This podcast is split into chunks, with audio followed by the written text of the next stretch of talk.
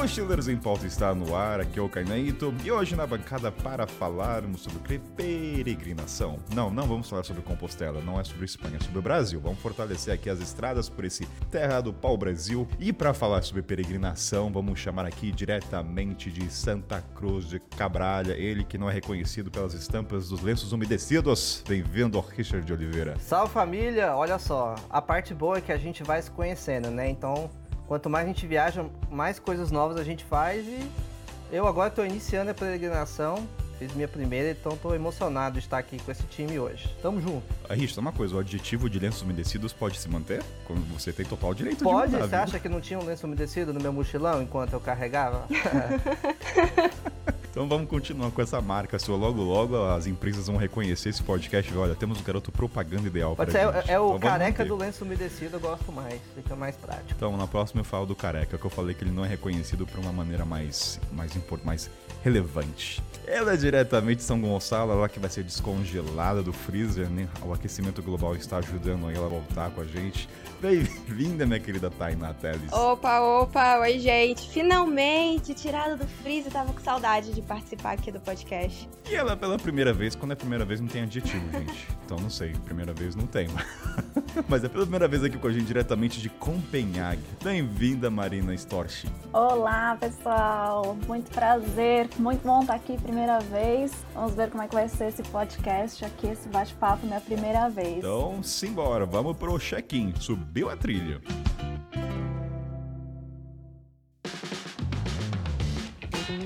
Salve mochileiros e mochileiras! Como é que vamos começar o recado hoje? Fazer uma piada, talvez? Não, sou péssimo de piada, não consigo. Aliás, uma sugestão, não sei, coisas que me veio agora na cabeça gravando esse check-in. Quem sabe eu comece a fazer piadas atrelado a mochileiros e mochileiras no mundo do mochilão. Será que tem, cara? Eu nunca vi stand-up falando do mundo dos mochilões, né? De passaporte. Quem sabe? Fica uma ideia aí. Não sei, comente lá no Telegram.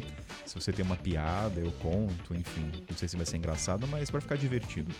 Mas tirando essa abertura do check-in, primeira coisa que eu queria compartilhar com vocês é agradecer quem está ajudando a carregar a mochila do Mochileiro Sem Pauta. Ou seja, você que está apoiando lá no Catarse. E a gente teve o primeiro encontro no Zoom lá que foi sensacional. Adivinha quanto tempo de conversa ao todo? Cinco horas. Sim, cinco horas conversando.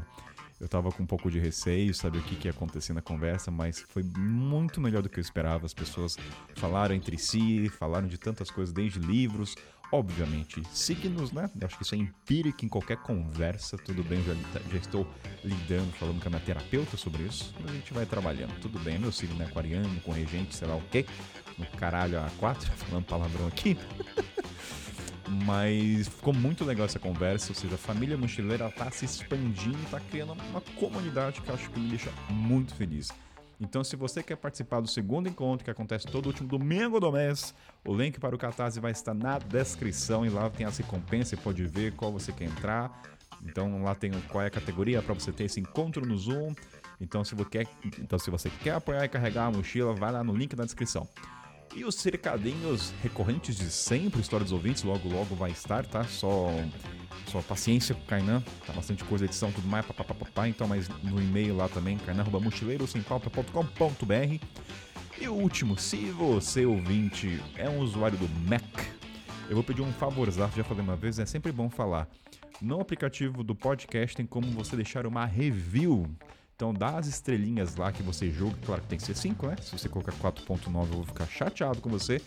E aí também se inscreva um comentário. E eu tô falando só do Mac, porque é onde só dá pra dar review. No Spotify não dá, então é só por essa razão. Então, maravilha, gente. Então, obrigado aí a todo mundo que tá apoiando, obrigado quem tá vendo história, obrigado quem tá ouvindo e compartilhando com todo mundo. Um beijo pra vocês e vamos ouvir esse episódio maravilhoso de peregrinação e vamos fazer nossas promessas e cumpri-las. Um beijo pra todo mundo.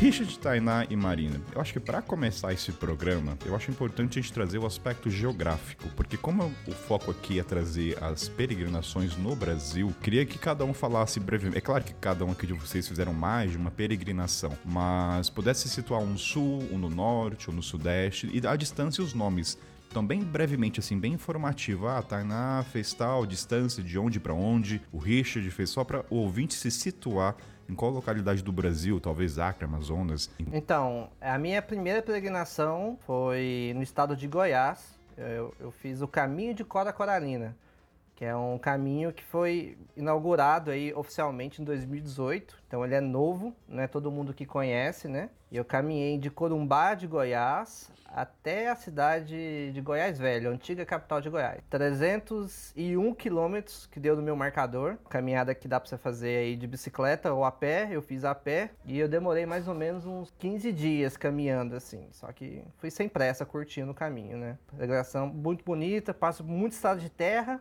trilha e mais ou menos uns 10% aí de, de trecho de asfalto. Então, essa foi minha quarta peregrinação, essa minha última. Eu fiz os caminhos de Caravaggio, e é assim no plural, é na Serra Gaúcha, no sul do Brasil. E é no plural porque são dois caminhos. A gente pode ir de Canela para Farroupilha ou de Farroupilha para Canela. E eu escolhi sair de Canela num trecho de 200 quilômetros que eu completei em sete dias na Serra da Gaúcha. Nunca tinha pensado fazer uma peregrinação no sul, então foi muito boa essa descoberta e eu vou contar para vocês. É, então, eu fiz o caminho da fé, né? Já fiz, acho que já fui quatro vezes, mas em pequenos trechos, porque o caminho da fé ele tem mais de 800 quilômetros totalizando todos os ramais. O Caminho da Fé passa por municípios de Minas Gerais, São Paulo e vai até Aparecida, Basílica de Nossa Senhora Aparecida. E a primeira vez que eu fiz, eu fiz 215 quilômetros em nove dias, depois eu fiz 108 quilômetros em quatro dias, depois eu fiz mais 215 quilômetros em nove dias de novo. E toda hora eu tô lá voltando para fazer mais alguns trechinhos. Não é. Ele tem 18 anos já o caminho, então acho que é um pouco mais conhecido do que o Cora Coralina, que nem o Richard falou, né? E é, é isso. Ou seja, para situar o ouvinte, vocês três trouxeram três regiões bem distintas, né? No Goiás, a uma no Sudeste, bem conhecida, e a do. Qual é o nome mesmo, Marina? É... Caravaggio, no Rio Grande do Sul. Então, ouvindo só situar aí para não achar que é só o caminho da fé, né? Não desmerecendo, pelo contrário, mas só pra saber que tem outras e até para motivar a galera. Eu tenho uma pergunta, vai, para começar. Eu vou assumir o papel da ignorância aqui, gente. Que eu acho que às vezes é importante assumir porque eu não quis pesquisar tanto. Eu queria saber o que, que vocês pensavam, o que, que vocês entendiam de peregrinação na sua etimologia na palavra sem pesquisar. O que, vocês pensavam? Ah, é só uma coisa religiosa? É, qual era o sentimento de antes? Depois vocês falam o pós, né? Mas o que, que vocês cogitavam? O que, que era uma peregrinação? Aí antes de eu fazer minha primeira, eu pensava que era apenas caminhos religiosos, assim, que só pessoas devotas de algum santo poderiam fazer uma peregrinação, que era ir a pé até um lugar sagrado, uma cidade santa. Essa era a minha visão até uns anos atrás e eu não, não pretendia fazer nenhuma porque eu não tinha muito essa conexão religiosa, né? É, eu também não tenho tanto essa pegada religiosa, zero no caso, mas o, o que eu achava, a ideia que eu tinha é que é sempre num ponto de punição. Do mesmo jeito que a pessoa sobe a escadaria do Cristo de joelho, eu achava que a pessoa que queria fazer uma peregrinação, ela queria se punir de alguma forma para pagar uma promessa ou para pagar algum, alguma promessa, alguma coisa que se realizou na vida dela. É uma coisa que eu também via que o perfil de quem fazia peregrinação, ao, ao meu olhar, era sempre pessoas mais velhas. Então eu juntava esses dois fatores e eu não, não me encaixava naquilo. Eu não achava que aquilo seria interessante para mim. Esse é o primeiro contato que eu tive, né? Então, é, essa foi a primeira impressão. E, Rich, até porque a mídia, a TV, geralmente mostra essa narrativa, né, da, da, do, da, do pecado ou da compromisso, né, sempre isso, ó, ele está cumprindo a promessa, então acaba fortalecendo essa imagem. Eu achei só um, só um ponto antes de passar para a Tainá, que é interessante, a ausência de fé, talvez a pessoa não seja tanto motivada para ir, né, ah, como é que eu vou fazer lá, encontrar com as pessoas, ah, que você acredita? Ah, não, sou ateu, tô fazendo por caminhar, será que existe esse pensamento, né, do cara que não acredita em nada e se sentir, vamos dizer, fora da caixinha? Imagine um lá se andando encontra três senhorinhas ou jovens. Ah, sua fé, né? Parte do pressuposto que a pessoa é religiosa, ah, sou agnóstico. Entendeu? Acho que deve ter um sentimento assim, né? Não me sinto, vamos dizer, acolhido para fazer porque tem essa conotação religiosa. Tainá também a mesma coisa. Aliás, vou perguntar a fé de vocês no meio do programa, tá? Quero saber se alguém é agnóstico, vai que, né?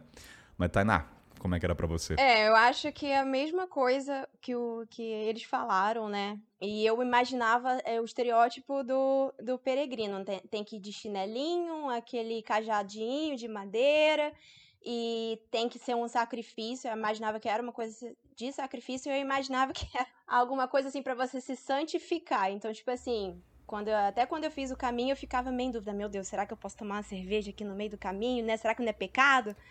E... e aí ficava assim, nessa dúvida. E até, tipo, conversar, meio que se encontrar com outros, com outros peregrinos. Tipo, eu não me considero mais hoje em dia cristã. Eu sou acho que eu sou uma pessoa espiritualista e tal, mas não me considero mais cristã. Acredito em milhões de coisas ao mesmo tempo. Então, eu, fico, eu acho que eu tinha. Eu ainda tenho um pouco essa, esse pensamento de todo mundo, principalmente no caminho da fé que vai até a Basílica de Nossa Senhora Aparecida.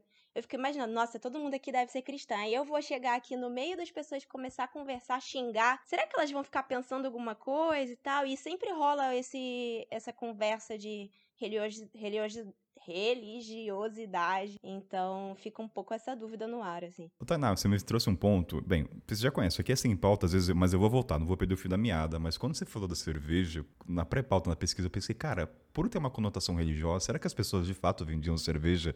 Eu fico imaginando os albergues, não vai ter uma escola. Porque parte do pressuposto que a maioria é religiosa. O cara vai ver na lista, ah, o que, que você quer? Ah, me vê um Itaipava. Não vai ter. Tá, é, já vou trazer essa curiosidade. Tem bebida alcoólica nos caminhos de peregrinação, gente? Tem um barzinho no meio ali, o barzinho do Zé na esquina, no meio do chão de terra batida? A cerveja é parte do ritual, é o prêmio do dia. Assim, não existe encerrar uma peregrinação um dia sequer de caminhada sem a cervejinha para selar. Até que o padre, se fosse, senta lá para tomar uma cervejinha. é de lei, eu Ô, acho. Cara, eu falar para você, a sensação de você chegar, terminar um dia, um dia pesado, assim, tirar a bota e logo em seguida você tomar um gole de cerveja gelada é única. É única. Não sei nem descrever, cara. Você já vai pensando já em chegar na cerveja. Não, mas tem. A minha dúvida é fácil encontrar. Tem até cerveja que chama A Peregrina. Olha como assim tem cerveja chama A Peregrina.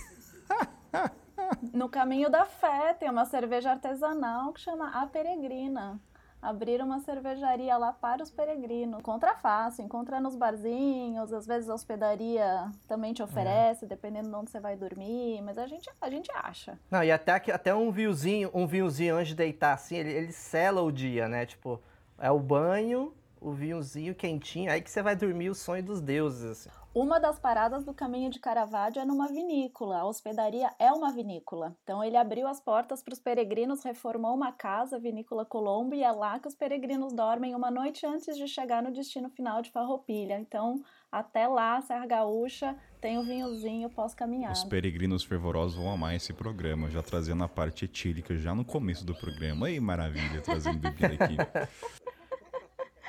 Mas tirando a parte da. Até tem um ponto, né? Porque geralmente bebidas etílicas, álcool, ela dá muita energia, né? Quando você bate perna. Então o álcool ele meio que acaba evaporando, né? Não sei termos técnicos, mas é que nem maconha para quem trabalhou em batente, cara, ajuda muito. Não sei se fazendo analogia, né? Mas podemos mudar da parte que eu acho que já falamos, né? Senão a gente vai achar que a gente tá falando só dessa parte. Tá, falando então da percepção de vocês do antes. E agora, bem sucintamente, assim, qual é a percepção de vocês na palavra peregrinação? Se alguém perguntar, ah, Tainá, rixa de Marina, o que é uma peregrinação? Ah, eu quero fazer. Como é que vocês retransmitem o que, que vocês agregaram? O que, que vocês ressignificaram, na verdade, desculpa. Olha, eu acho que peregrinação é autoconhecimento. Para mim, hoje, a peregrinação é uma caminhada meditativa. É você caminhar para dentro. É uma viagem interna, se conectar com a natureza. Não importa a origem daquele caminho, é o que importa é o que você está sentindo naquele momento e, e é o que você sente lá. É, cara, eu sinto também que quando eu tava fazendo um caminho, mano, era como se eu estivesse num, num, num universo paralelo onde tudo que eu tinha que fazer era baseado no caminho. Então, por exemplo, eu, tinha, eu ficava seis, sete horas caminhando durante um dia, então eu tinha ali é, observar as placas, me orientar e sem influência de mais nada, cara. Então, celular não pegava, você não fica mandando mensagem enquanto você faz o caminho, você fica inerte ali. E, e naquele tempo, você tá sozinho, por exemplo. No, acho que no, no caso de nós três aqui, nós não fizemos em grupo, né? Nós fizemos nossos caminhos sozinhos. E aí, quando você está sozinho, longe de notificação de celular, longe de internet, é só você a natureza, é um contato muito bonito, cara. E quando você chega lá, você se conecta com as pessoas, mas a única coisa que você vai fazer é planejar o próximo dia. E aí você fica, cara, é, 10, 15, 20 dias nesse processo e você meio que, mano, fica no mundo paralelo ao que acontece aqui fora. Eu nem notícia eu acompanhava, cara. Quando eu terminei o caminho, parece que era um outro mundo já. Então, acho que é uma, é uma oportunidade de você literalmente viver um mundo paralelo onde você vai estar só você e sua cabeça, para você colocar suas ideias no lugar. Então, eu acho que é uma oportunidade maravilhosa para fazer esse tipo de coisa. Verdade, eu acho que é autoconhecimento, é uma imersão que acontece, é a oportunidade que você tem de estar em lugares e vendo coisas, principalmente, eu não sei como é o Caravaggio, mas é, o Cora Coralino, o Caminho da Fé, passa muito pela, pela parte rural. Então, eu, eu não tenho experiência de estar nesses ambientes rurais. Então, eu pude presenciar situações que eu jamais vi e que eu acho que se eu tivesse indo fazer um bate-volta num fim de semana numa casa da fazenda, por exemplo, eu não teria a mesma percepção. Então, além disso, é a imersão em si mesmo, de você estar tá ali com o tempo, de você sentir os seus pensamentos. Às vezes isso é até difícil, né? De você ter deixar fluir os pensamentos que às vezes você nunca quis realmente que eles fluíssem e também desafiar, perceber os seus próprios limites, assim, é, físicos e mentais também. Uma coisa que eu quero puxar, Marina, quando, na, quando eu fiz a pergunta, né, o que, que vocês entendiam como peregrinação, você falou que tinha a imagem de ter uma religiosidade para fazer, né? Então, ouvindo vocês aqui, eu vou traçar um perfil. Vocês não fizeram promessas, certo? Então, só para tirar isso. Ninguém fez promessa. Então, Ponto positivo. Agora eu quero saber, então, o que, que, motivaram vocês? Porque aqui somos mochileiros, todo mundo já mochilou aqui, pelo mundo e tudo mais. Quero saber, assim, qual foi a fase falar, cara, eu quero fazer isso? É porque eu tô fudido na vida, ou porque minha vida amorosa tá uma merda, ou tô em depressão. Que geral, eu tenho a sensação, Carnan, falando que as pessoas fazem peregrinação porque estão fudidos em algum aspecto. Não porque é uma sensação minha, tá? Lembra que eu tô assumindo o papel da ignorância máxima aqui, tá? Mas eu quero saber o que, que levou cada um a querer fazer. Era um momento assim, preciso ficar quieto, não quero ter contato. Eu quero trazer essa parte mais mais profunda para a gente fazer outras perguntinhas, mas o que, que levou Marina, Richard e Tainá a começarem a fazer? Era simplesmente curiosidade? Ou era talvez querer buscar uma fé que nunca houve dentro de vocês, vocês viram aquilo? Ou porque um amigo fez? O que, que motivou? A minha primeira, é, primeiro assim, o que quebrou meu paradigma meu sobre ser um caminho religioso foi meu pai, que foi, meu pai é ateu, e ele foi fazer a primeira peregrinação dele após aposentado, assim, com quase 60 anos, e aí eu vi que, tipo, um cara ateu fez, né, o caminho de Santiago, amou, se sentiu super conectado, voltou empolgado, aí depois ele começou a fazer todo ano, já fez mais de oito caminhos. Eu falei, cara, a gente é bem parecido, a gente gosta de caminhar, fazer trilha longa tal, então por que não fazer esse caminho? E pra mim, eu tava atrás de respostas, eu tava no meio do meu período sabático, não sabia se eu voltava, não voltava. Aquela, aquela história que todo mundo aqui já passou, né? Não sei se volto para a vida corporativa, faço outra coisa, entro em nova profissão. E aí eu falei, eu vou andar, né? E vou descobrir. Então, meu primeiro caminho foi meio que para encontrar respostas e acabou ficando viciante. E agora, a qualquer momento que eu não preciso estar procurando resposta, não preciso estar triste, não preciso estar confusa, posso estar feliz, pode ser quando for, eu vou peregrinar. Eu arrumo um jeito de fazer algum caminho longo, alguma peregrinação, invento se não tiver rota.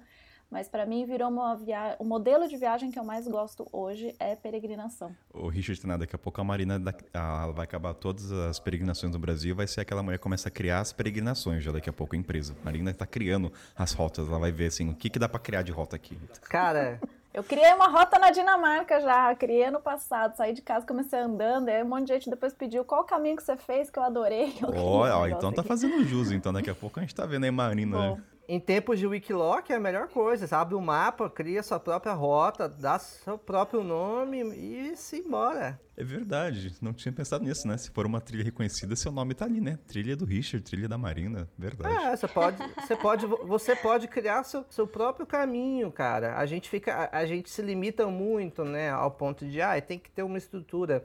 Eu já tinha ouvido falar do caminho de Cora Coralina, mas eu achava, mano, que era um bagulho era se embrenhar no mato, sem estrutura, acampando. E aí eu achava, achava que você tinha que ir com a galera, pra vocês dividirem coisas e tal. E aquele, aquele formato, eu tinha a concepção que era um formato de travessia. Que é um formato, formato de travessia, é um formato onde é mais baseado em trilha, montanhismo, onde você tem que levar todo o equipamento e tal. E, e aí, na prática, não parecia ser viável para mim. Porque uma coisa é você sair andando, levar sua barraca, suas coisas, fogareiro, cara, tudo isso pesa muito. Então, para mim, fazer, eu já fiz isso quatro, cinco dias. Eu sei o tanto que é difícil. E tipo, eu falei, mano, eu não consigo fazer isso durante 15 dias. Eu não tenho capacidade física nem mental de fazer isso durante 15 dias. Cinco dias eu consigo. Mas aí a ideia dos caminhos, né, é oferecer uma estrutura para você manter essa coisa por mais tempo. Pra você se aprofundar mais. A promessa sem jeito. Ah, meu coro, meu corinho, sou tão pegado com ele. Ah, prometido tá prometido. A gente tava falando dos, das motivações, né? No meu caso, cara, eu vi um filme que chama The Way, que é do, do Caminho de Compostela. E eu não sei por que Cargas d'Água, cara, aquele filme me tocou muito. Sabe quando você tem um filme que te abraça? E, cara, aquele filme falou, putz, velho, é isso aqui. E aquele filme falou, eu quero ir pra Compostela. Só que aí Compostela fica na Espanha, você tem que ficar olhando passagem. E eu sou a pessoa que, mano, viajou até o México de ônibus, então nem de avião eu gosto. Aí eu não, eu não tinha essa paciência de ficar monitorando passagem, não tava nessa pilha de ir pra Europa. E eu e a Alana, a gente tava viajando aqui no Brasil, né? Então a gente ficou muito tempo enclausurado, a gente ficou oito meses morando num chalé por conta da pandemia. A convivência ali de casal, a gente tava namorando e praticamente, de um dia pro outro a gente praticamente casou, né? Porque a gente tava, tava ali, cara, e, e eu senti que a pandemia ela quebrou todas as minhas expectativas de projetos, quebrou tudo, cara. Tudo que eu tava planejando, a websérie que eu tava gravando tudo caiu por terra, assim. E aí, cara, num dia de pesquisa, assim, eu, surgiu lá o caminho de Cora Coralina. Quando eu entrei no site, eu vi que tava tudo mapeado, o trecho por trecho, as hospedagens. Aí eu já tinha que voltar para Goiânia para resolver questões familiares lá, para ver minha mãe. E aí eu falei, cara, é a oportunidade, mano. E aí eu, eu também tava engavetado outros projetos como um documentário. Eu tava tentando fazer um documentário sobre a minha outra viagem, só que como já tinha feito muito tempo da minha viagem, eu não tava mais com o calor do momento, o tesão para escrever, para produzir sobre, sabe? E aí eu acho que juntou tudo, juntou o fato de eu precisar ficar sozinho, porque a gente estava muito tempo nessa vivência e eu estava perdendo um pouco da minha individualidade. Juntou o fato de eu ter um monte de projeto frustrado e eu ver no caminho de Cola Coralina uma oportunidade de mostrar Goiás pro mundo, porque eu sou goiano, bairrista pra caralho. Então, a... casou com isso e casou com a ideia de fazer um novo projeto, que foi de gravar o documentário, né? Então, juntou tudo, cara. E eu falei, mano, é esse aqui, ó, é esse aqui que vai que vai me resgatar, que vai vai me dar tesão na vida de novo. E foi por isso que eu fui fazer o eu caminho. Eu comecei a primeira vez que eu fiz o caminho foi eu tava numa no princípio de começar a viajar sozinha, então tava procurando as experiências que eu pudesse é, ter autoconhecimento e que eu estiver, eu optasse por estar sozinha mesmo. Então, surgiu do nada no Instagram uma foto de um rapaz que eu, que eu seguia, que ele fazia trilha e tal. E aí ele tava de joelhos em frente à basílica lá de Nossa Senhora Aparecida, cheio de paradrapo no pé.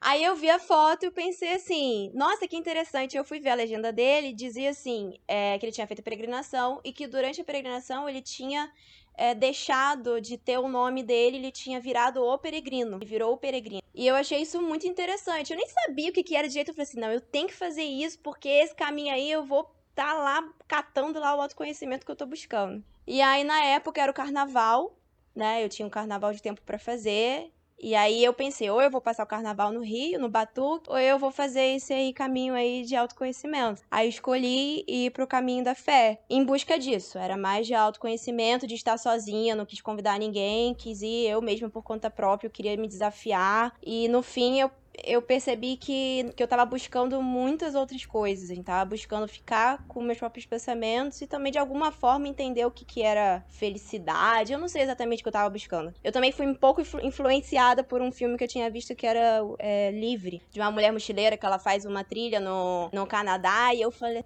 Wild. Wild, isso. E eu pensei assim: nossa, imagina eu andando na rodovia com um mochilão nas costas. Que louco, que experiência louca. Não, eu quero ser a protagonista protagonista do meu próprio filme. Foi mais ou menos isso.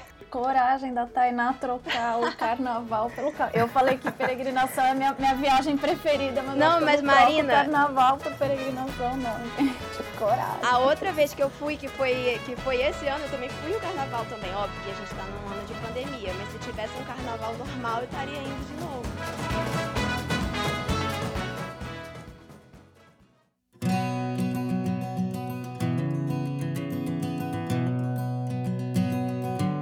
Confesso que eu acho que dentre as motivações que as pessoas fazem em peregrinação, eu acredito. É que tem também um fator idade. Eu acho que eu percebo de, olhando de fora, sem embasamento numérico nenhum, tá, gente? Olhando pela TV que mostra os peregrinos. São poucas pessoas jovens. Então acho que quando tem jovem, eu acredito que o aspecto desafio físico deve ser o primordial. Ah, eu quero fazer 700 em uma semana.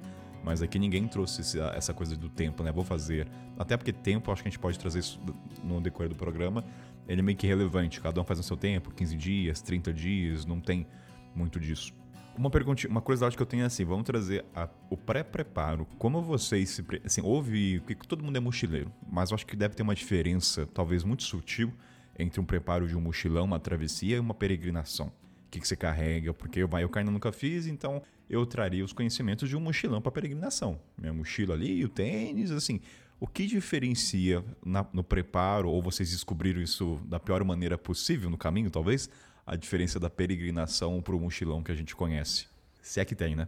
Tem bastante, cara. Acho que tem, tem, tem um ponto, é que, tipo assim, como mochileiro, eu particularmente tô morando na mochila tem quatro anos. Então eu já me acho minimalista o suficiente para fazer uma peregrinação. Aí que eu estava errado. Aí é o primeiro, foi o primeiro erro, achar que. Falar, ah, eu sei. eu- tipo assim, a gente sabe viver com pouca coisa. Só que na peregrinação é, é o peso a cada subida. Então, por exemplo, por mais que eu vi várias, várias pessoas me deram dicas, até porque eu fui lá pedir ajuda dos universitários, vamos dizer assim. Muitas pessoas me deram dicas, mas eu também tinha os- a minha bagagem, que eu achava que a minha bagagem está relacionada ao meu corpo. Só que o corpo, ele, ele, ele, ele transforma durante uma peregrinação. Ele transforma. E a gente não consegue prever isso, a não ser que você já tenha feito uma. Então, no meu caso, eu até preparei, fiz algumas coisas, mas eu mudei muito até a metade do caminho. Eu acho que eu só cheguei no ideal. Eu senti que eu falei, esse aqui tá o ideal para continuar caminhando na metade do caminho. Até a metade, bicho, foi só tapa na cara. Tapa na cara, mudança. então, é- é- é- por mais que você faça o seu preparo, você- você vai colocar o seu filtro aí, né? O que é, ah, beleza, tem gente que gosta de fazer assim, mas eu também tenho o meu estilo. E aí você vai ter que criar o seu. Não vai ter um guia ali que você vai ter, ah, faça isso, isso e isso. Vai ter que vai ter o guia que vai te ajudar e você vai ter que juntar com o seu estilo e filtrar os dois para você criar o seu estilo de peregrinar, né? Acho, então acho que isso é interessante. Eu tava igual o Richard também. Eu tava, bom, estou nômade há quatro anos e virei muito minimalista, sempre viajando com mochilão, mas é diferente. Quando eu tô viajando com mochilão, é um mochilão de 70 litros, é, você tem opções de roupa tal. E aí eu fui bem preparada até para minha primeira peregrinação, pesquisei muito, mas muda o tipo de mochila, assim, para mim peregrinação tem que ser uma mochila de 30 litros, pequenininha mesmo, bem ajustada na cintura, diferente do mochilão que não precisa ser, não precisa ter tanto esse cuidado, né? E o calçado para mim foi primordial, assim, o calçado é, você tem que primeiro saber qual que é seu calçado, se você é mais do tênis, se é mais da bota de trilha, tem que estar maciado. E mesmo me preparando, eu já errei em peregrinação, porque eu sou do time bota de trilha, depois até quero saber de vocês. Mas eu peguei um, um trecho de caminho de muito asfalto, e aí aquele, aquela bota de trilha no asfalto duro, depois de 30 quilômetros, sua coluna não aguenta, né? Nada assim se aguenta. Então eu já tive que comprar um tênis de corrida no meio de uma peregrinação para continuar um caminho, que também é meio cagada, né? Porque daí você compra o tênis, ele é novo, e aí você não amaciou, só que você tá no meio, aí você faz o quê? Então tem muito, tem bastante perrengue, assim, mas eu acho que o principal da, da preparação versus mochilão é a mochila, o calçado. E são, eu brinco que são dois looks, é o look 1 e o look 2. É o que você tá usando hoje ou o que você vai usar amanhã, porque o de hoje vai estar tá secando. É, é um e dois, um e dois, um e dois. Não precisa de mais dois Eu looks. fiquei pensando aqui na água, porque no mochilão a gente carrega muito pouco, né? Mas na peregrinação, eu acho que a água, não sei se eu acho que ela é um fator que diferencia muito. Não, Não sei como são nos outros caminhos, mas os que eu, que eu estive tem água pelo caminho. Então tem uns pontos que você pode. Por exemplo, lá no Caminho da Fé tem uns, é, algumas fazendas, eles cedem água. Então eles colocam uma torneira. Até, até tem uma plaquinha falando assim, família. Família da Silva disponibilizou essa água pro, pro- pro- para o peregrino por gentileza. Aí tem a torneirinha lá que você pode encher. Ou então tem muito de. Cara, você tá no momento em que você precisa pedir ajuda quando você é, precisa. Então, se às vezes algum carro passa, então normalmente eles perguntam: ah, você quer água? Você tá precisando de alguma coisa? Você tem coisa para comer? Ou se não pergunta, você pergunta, você pede, sabe? Ah, eu preciso de água, você tem aí? E várias vezes eu passei por alguma casa, isso mais na parte rural, e aí tinha alguém na janela e gritava: Ô, tu quer água gelada? Ou tinha já alguém com um vidrinho de água gelada esperando com um copinho. Isso várias vezes aconteceu, assim. Nunca precisei, assim, passei sede nem nada. É, agora aí, eu acho que nesse ponto é você ter entendimento da estrutura que, os, que o cara caminho oferece. Por exemplo, É, o caminho de. Cora, ele, ele, é de 2018. difer- Ele é bem diferente do caminho da fé, que o caminho da fé é super tradicional. O caminho de Cora, eu, durante 15, 16, eu fiquei mais ou menos. Eu tirei dois dias de folga. Então foram 17 dias que eu passei no caminho. Eu não encontrei nenhum peregrino andando. Nenhum. Eu encontrei quatro ou cinco de bicicleta. E da aí, tipo, até a metade do caminho, eu levava uma garrafa de um litro e eu ia enchendo sempre que eu via uma fazenda. Só que, cara, quando chegou no trecho ali de Taguari, da- metade pro final, era fazenda de soja, cara, e não tem onde pedir água. Então teve um trecho que eu tive que fazer 23 km com um litro de água. E foi duro, cara. Foi dureza, assim. Caminho de Caravaggio também. Caminho de Caravaggio não tem muito ponto de apoio. Ele é novo também, ele é de 2019, sendo que 2020 em pandemia, então ele nem funcionou. E você pode bater nas casas e pedir água, mas eu cheguei a andar 4, 5 horas sem cruzar casa nenhuma. Quando você pega uma estrada de terra longa, que você não passa nem por fazenda, não tem torneirinha, não tem ponto de apoio, não tem nada. Então eu, eu sou bem sedenta, então eu levo um litro e meio de água, o que pesa na mochila, né? Mas aí é a escolha, você vai levar um quilo e meio de água, então você realmente vai ter que levar duas roupitas lá, e é isso, né? Ainda tem o lanche, que também não é só água, né? Você também come durante Aí tem a questão dia. de planejamento e, e você também tem que pensar. é, por exemplo, se você planejar trecho por trecho, você consegue ter esse entendimento, entendeu? Vou dar um exemplo. Eu fiz uma travessia de 35 km esses dias e eu já sabia que não tinha pontos de água, então eu levei 3 litros. Só que assim, eu vou levar 3 litros de água todos os dias? Não, porque é muito peso. É muito peso. Então você tem que entender trecho por trecho. E aí é uma coisa mais técnica, né? Pra quem não tá acostumado, não, não sabe pesquisar, mas aí acho que faz total diferença, principalmente pra quem tá indo sozinho. É, eu né, eu até falei a questão do, do, do apoio de água, mas eu acho que, de qualquer forma, você ainda tem que racionar né, a água sempre. Por mais que lá no Caminho da Fé tenha todo o apoio, mas vários momentos você fica horas sem ver ninguém, você fica horas sem ter um apoio. Você não pode sair, tipo, bebendo água loucão, tô na- aqui com a minha geladeira do meu lado. É sempre racionando, exatamente isso é a parte técnica, né? Tem dia que vai estar com mais sol, então você vai estar com mais sede. E ainda assim pode acontecer de, da, daquele trecho não ter água. Aconteceu agora. Eu fui e passei por um trecho que eu sabia que tinha água e estava seca a fonte. É, Ou seja, aí você tem que esperar mais um tempo para passar. Não, e vou te falar, eu já andei embaixo de sol. O Richard de Cora Coralina, no documentário, ele mostra, e, cara, você toma muita água quando você tá andando embaixo de sol. Muito, assim, dois litros vai em questão de. E Marina, você comentou até do seu tênis, né? que foi um problema, talvez, mas quais são os outros erros? Você comentou dos erros, assim, só pro ouvinte. Acho que o objetivo principal, até, quero deixar claro pro, pro programa, é motivar a galera a fazer. E como vocês se ferraram, né, no bom sentido da palavra, que vamos tentar falar assim: tênis é uma coisa, o que mais? Da água talvez seja um, né, porque é bem diferente. Daí eu vou trazer também do aspecto emocional, mas de logística, teve outra coisa que vocês ah, cometeram um erro, só para dar continuidade? Outro aspecto? Protetor solar, todo mundo Eu já cometi erro. É, pra- é, protetor solar tem que ter. Acho que tem que ter chapéu, protetor solar. é, tem que saber qual que é o seu calçado. Tem gente que é do time tênis, tem gente que é do time bota. Depende do seu corpo, sua necessidade, né? Tem gente que prefere proteger tornozelo. Eu ando muito rápido e distraída. Eu tenho mais chance de torcer torno- tornozelo. Então é melhor eu ter uma bota cano alto. Tem gente que tem problema na coluna, precisa ter um amortecimento de um tênis de corrida.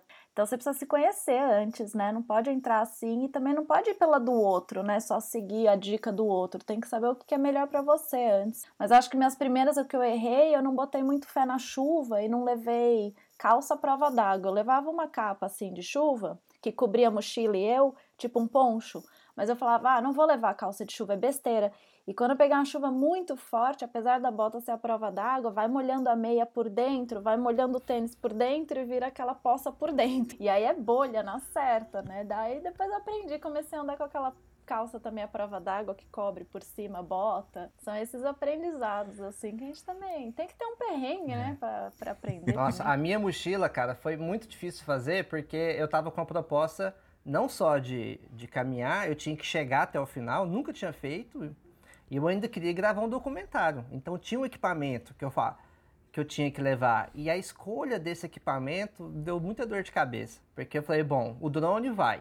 O drone vai, o celular vai, é a câmera. Eu, eu tenho eu tinha naquele momento quatro lentes disponíveis. Eu tinha que escolher qual a lente que eu ia usar. Eu não, eu consegui me livrar de duas, vamos dizer assim, mas levei duas lentes ainda, cara. E tipo, E pesa quanto? cara, pesa. A câmera pesa um, um, um a, a câmera com uma lente pesa mais ou menos 1,2 kg e a outra lente pesa uns 350 gramas. Esse, ah, não faz tanta diferença, mas faz. Faz. Era o que era mais pesado na sua mochila, né? Faz. Era o equipamento. É. E o mais louco ainda é que quando eu comecei o caminho, olha a minha estratégia maravilhosa. Era assim, eu falei, bom, eu tenho tempo, eu não tenho pressa. Então eu vou levar o saco de dormir e a barraca, que se eu estiver andando e eu cansar, eu durmo em qualquer lugar. Que é uma coisa que eu faço. Bem tranquilo. É, só que a barraca pesa 1,5 kg e o saco de dormir pesa 500 gramas. Então a gente já tá falando aí de 2 quilos nessa brincadeira. Mais equipamento, mais capa de chuva, mais é, remédio que você tem que levar, às vezes, pra, pra alguma coisa. Cara, no, no total a mochila ficou pesada. E aí, tipo, no, no segundo dia, eu no, no segundo para terceiro dia, eu já tive que tomar uma decisão e falar, cara, não, não vai dar para eu eu não posso ficar com esse suporte emocional, porque a barraca era um suporte emocional meu. Ah, tô cansado, bota a barraca aqui no, numa fazenda e durmo. Era um suporte emocional, era uma garantia de que eu não precisava ir até o final quando ficasse difícil. Então eu falei, cara, eu preciso abrir mão da barraca, desse suporte emocional, e aí eu vou me obrigar a caminhar até a próxima hospedagem. E isso é difícil, porque no caminho de Cora tem trecho que é. Não tem essa coisa de 15 em 15 quilômetros, tem hospedagem, não, cara. Tem, você vai ter que fazer o trecho até o final. Então, quando você não tem essa barraca. Você não. Tirei a barraca. Nossa, velho. Aí, tipo, virou a chave. Eu falei, mano, agora eu não tenho. Eu não posso fazer corpo mole. O instinto de sobrevivência fica ativo, né? É. Não tem como. Porque a minha ideia era essa, pô, leva a barraca, cansei, ah, deito aqui e durmo. No outro dia eu tô zerado. Só que, mano, é muito peso, entendeu? E, cara, no primeiro dia você, eu passo, você passa no Parque Nacional dos Pirineus, então tem um dos picos mais altos. Cara, forçou o meu joelho de uma forma. É que ele dava pontada, assim, uma, uma, uma pontada pesadíssima, assim. Não dava. E aí foi o meu, meu outro erro também, que eu entendi. O pessoal já até tinha me falado, só que, eu, só que na prática não fazia sentido. A minha outra estratégia era: eu vou caminhar, se eu, se eu cansar bastante, eu descanso, uma, duas horas, e quando o sol descer, eu volto a caminhar. Só que se você esfria, você voltar a caminhar depois, meu amigo, não dá. E aí, e aí eu lembro, tipo, de um trecho, eu caminhei quatro horas, quatro, quatro horas, quatro a cinco horas caminhando, subi o pico dos Pirineus, cheguei lá, tirei a bota, deitei, relaxei, fiquei lá, fumei um paedo, olhei pro nada, conversei. E aí quando o sol caiu, tipo assim, o sol, o sol come- quatro horas da tarde, eu falei, vou voltar a caminhar. Meu amigo, na descida, o joelho falou assim, meu filho, você, você fez a pior cagada de sua vida. E aí eu entendi que você não dá pra você fazer um descanso muito longo enquanto você estiver fazendo. Uma coisa é separar 40 minutos para almoçar. Agora, parar duas, três horas, você vai esfriar de uma forma que você não consegue voltar. Então, foi um negócio que eu aprendi da pior maneira possível, porque esse trecho que eu fiz, eu tava com o máximo da dor e o máximo da mochila. Então, foi tipo um tapa na cara para chegar lá e eu tomar a decisão de eu é, despachar a barraca, as coisas, e também não cometer esse erro de descansar duas, três horas durante o caminho, né? A promessa sem jeito. Ah, meu couro, meu corinho, sou tão pegado com ele. Ah, prometido tá prometido. Quando vocês fazem parada de descanso, vocês tiram o sapato de curiosidade? Eu tiro só se tiver pedra. Eu não tiro porque, tipo, pra depois. Parece que quando você tira, seu pé vai alongando, assim, sabe? Falando, não quero mais entrar nessa bota, nesse tênis, me tira, arranca daqui. E aí, pra poder colocar de novo, parece que você tá enfiando numa prisão, assim. Igual almoçar, eu não almoço. Tipo, eu como um, um trocinho ali, um, um lanchinho. Porque se almoçar, dá uma leseira danada. Igual várias vezes a gente tava falando da cerveja, vocês estavam falando de tomar cerveja no final. E várias vezes eu tomei a cerveja na, na parada, durante eu tava caminhando. E aí, pra voltar depois, meu Nossa Deus, Senhora. que preguiça que dá. As minhas parar, eu paro muito, né, gente? Nossa, eu ando assim, eu ando rápido, um foguete. Quem, os outros peregrinos falam, nossa, você passou voando, mas eu paro a cada 4 quilômetros, eu paro. E eu sempre tiro o sapato, deixo minha meia, eu tenho meu ritual, deixo minha meia secando, como um negócio, um snack, daí ponho tudo de novo e saio andando, daí 4 quilômetros depois eu paro.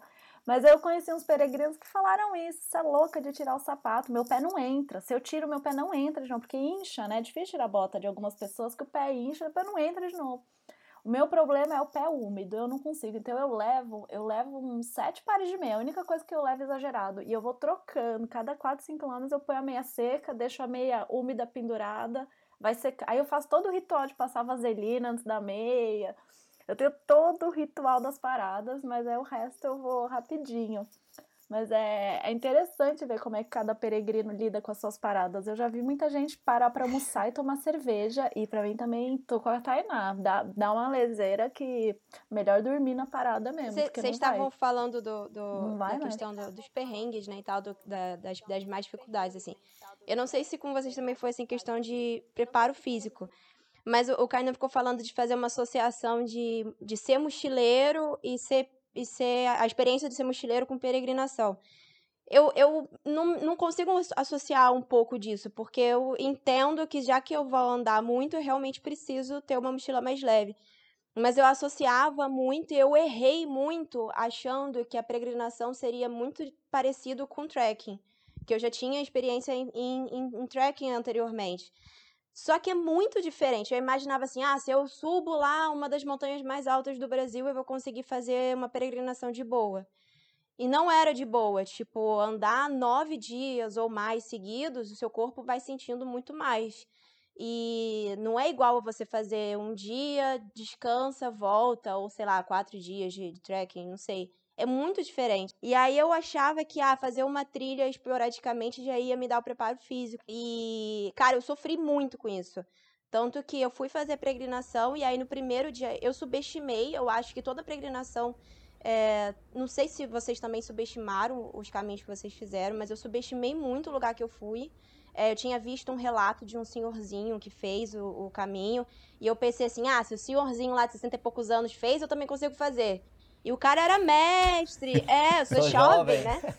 O cara era mestre. Depois eu fiquei sabendo que ele já fez mais de 20 vezes o caminho. E aí eu quis seguir o relato dele. Eu fiz o primeiro dia, eu fiz tipo 39 quilômetros. Cara, eu estourei meu joelho. No dia seguinte, eu não tinha preparo físico, sabe? Não tinha fortalecimento muscular nem nada disso. No dia seguinte eu tava com o joelho lesionado, aí no resto do caminho eu fui me arrastando, eu fraturei o pé durante o caminho. E aí foi, eu, eu, tive fratura e eu só fui descobrir depois que terminou o caminho. Mas eu só fui entender, a, eu achava que preparo físico era. Eu sei que às vezes talvez a pessoa não tenha tempo de fazer antes. Mas, cara, eu acho que é, é uma das coisas mais importantes, porque evita o sofrimento e a fadiga do corpo. Que é, é, foi muito diferente quando eu fiz agora e tava mais preparada, assim. Não sentia tanta dor quanto antes. Mas sabe o que eu acho legal, Tainá, dessa coisa do, dos problemas físicos? É que a gente acaba se descobrindo. Você nunca é exposto a uma situação dessa. É, é, é a única maneira de, por exemplo, eu acho que eu contei pro Ishi num programa. Teve um dia que me deu a louca de fazer uma volta numa ilha no Quênia, de quase 50 km, em um dia. Comecei 5 da manhã, acabei 8 da noite. Fiz, fiz, virei celebridade na ilha, virei. Dia seguinte, Kainan estava doente com febre não conseguia. E eu não sabia. O pessoal falava, Kainan, você vai ficar doente, não faça isso. Ou seja, só fazendo isso para entender o corpo, gente. O Richard no final vai contar as consequências aí. Não conta agora, tá, Richard? Mas eu acho interessante passar por isso porque você entende o seu limite. Por exemplo, você falou que se eu faço um trekking difícil, eu estou capacitado. Eu, Kainan, como nunca fiz, eu tenho essa mentalidade. Se eu fiz Pico dos Marins e Agulhas Negras, por que, que eu não vou fazer uma peregrinação? Mas é diferente, né? Então, o bom é que eu tô trazendo contraponto aqui do ignorante, tá? Então eu tenho essa mentalidade que eu vou conseguir fazer. Chegar lá, vou gravar o parte 2 peregrinação. É, gente, realmente. Fui teimoso. E o bom é que, tipo, sempre, sempre que quando você vai pesquisar, conversar com as pessoas que fizeram antes de você, sempre rola. Tem, tem uma parcela de pessoas aí que, que não termina o caminho. Sei lá, não sei se é 10, se é 20, se é 30, mas sei lá, eu conversei com poucas pessoas. Aí um cara eu conversei, ele, ele não conseguiu, ele tava cansado, ele tava pegando carona. Ele falou, ah, cansei do caminho, tipo assim, não, não consigo mais. Não tinha, não teve a disciplina de um peregrino, vamos dizer assim. E teve outro também que eu tava conversando que ele, mano, ele pegou insolação demais e desistiu. Ele me mandou umas fotos assim de insolação na mão. Eu falei, cara, fudeu, velho. Eu tô indo. Isso, uma galera que tava fazendo com um carro de apoio. Eu falei, mano, essa galera que tá fazendo com carro de apoio, tem maior pinta de peregrino, mais jovem que eu. tá se fudendo, eu tô lascado. Ô, Richard- Carregando o equipamento. Mas eu tenho uma sensação, eu não sei, agora uma pergunta pra todo mundo aqui. Eu tenho uma impressão que a promessa, ela, é- ela até ajuda a pessoa a continuar, né? Porque você, sei lá, sua relação com a sua avó, sei lá, alguma coisa, a promessa é o motivador pra você ficar ali e arcar com os desafios, não? Eu não sei, uma coisa é o Richard ir porque quer descobrir, outra coisa é uma promessa que você fez, porque ou se curou de alguma coisa, eu imagino que a promessa, acho que... Até, aí junto, eu, eu pergunto, algum momento no caminho vocês pensarem em desistir? Nem que seja uma faísca? Eu acho que assim, você não precisa ir no ponto. Promessa é interessante, mas é, é o motivo de você estar fazendo o caminho já é o suficiente para você entender se o quanto você vai se esforçar ao chegar até o final. Então, por exemplo, a minha motivação era fazer o meu primeiro documentário. Eu estava extremamente motivado aqui porque eu precisava. Era uma coisa que eu estava querendo fazer há muitos anos e eu estava colocando na gaveta, sabe? E aí juntou o cenário perfeito. Falei, mano, eu tô com tesão, eu tenho que fazer. E isso me motivava muito. Porque, porra, cara, é tipo, eu tenho, eu tenho um caminho, velho, no meu estado, velho. Eu acho isso incrível. Então, isso me motivava todo dia, velho. Agora, essa molecada que ia fazer, que eu tava conversando que ia sem motivo, falei, mano, cansei, foda-se. Eu tô indo a turismo, tá ligado? Então a galera não tinha esse compromisso. Eu tinha um compromisso, pô, porque eu falei pra galera que eu ia fazer, eu já tava gravando. Imagina se. Pra mim, eu acho que se. Mano, o meu documentário, ah, a gente cheguei aqui, cansei e não vou mais. Não tinha a menor possibilidade disso Ou seja, acontecer. nenhum momento passou pela sua cabeça, porque assim, ah, se eu parar, como é que eu vou encerrar o documentário? Não vai ter a chegada, né?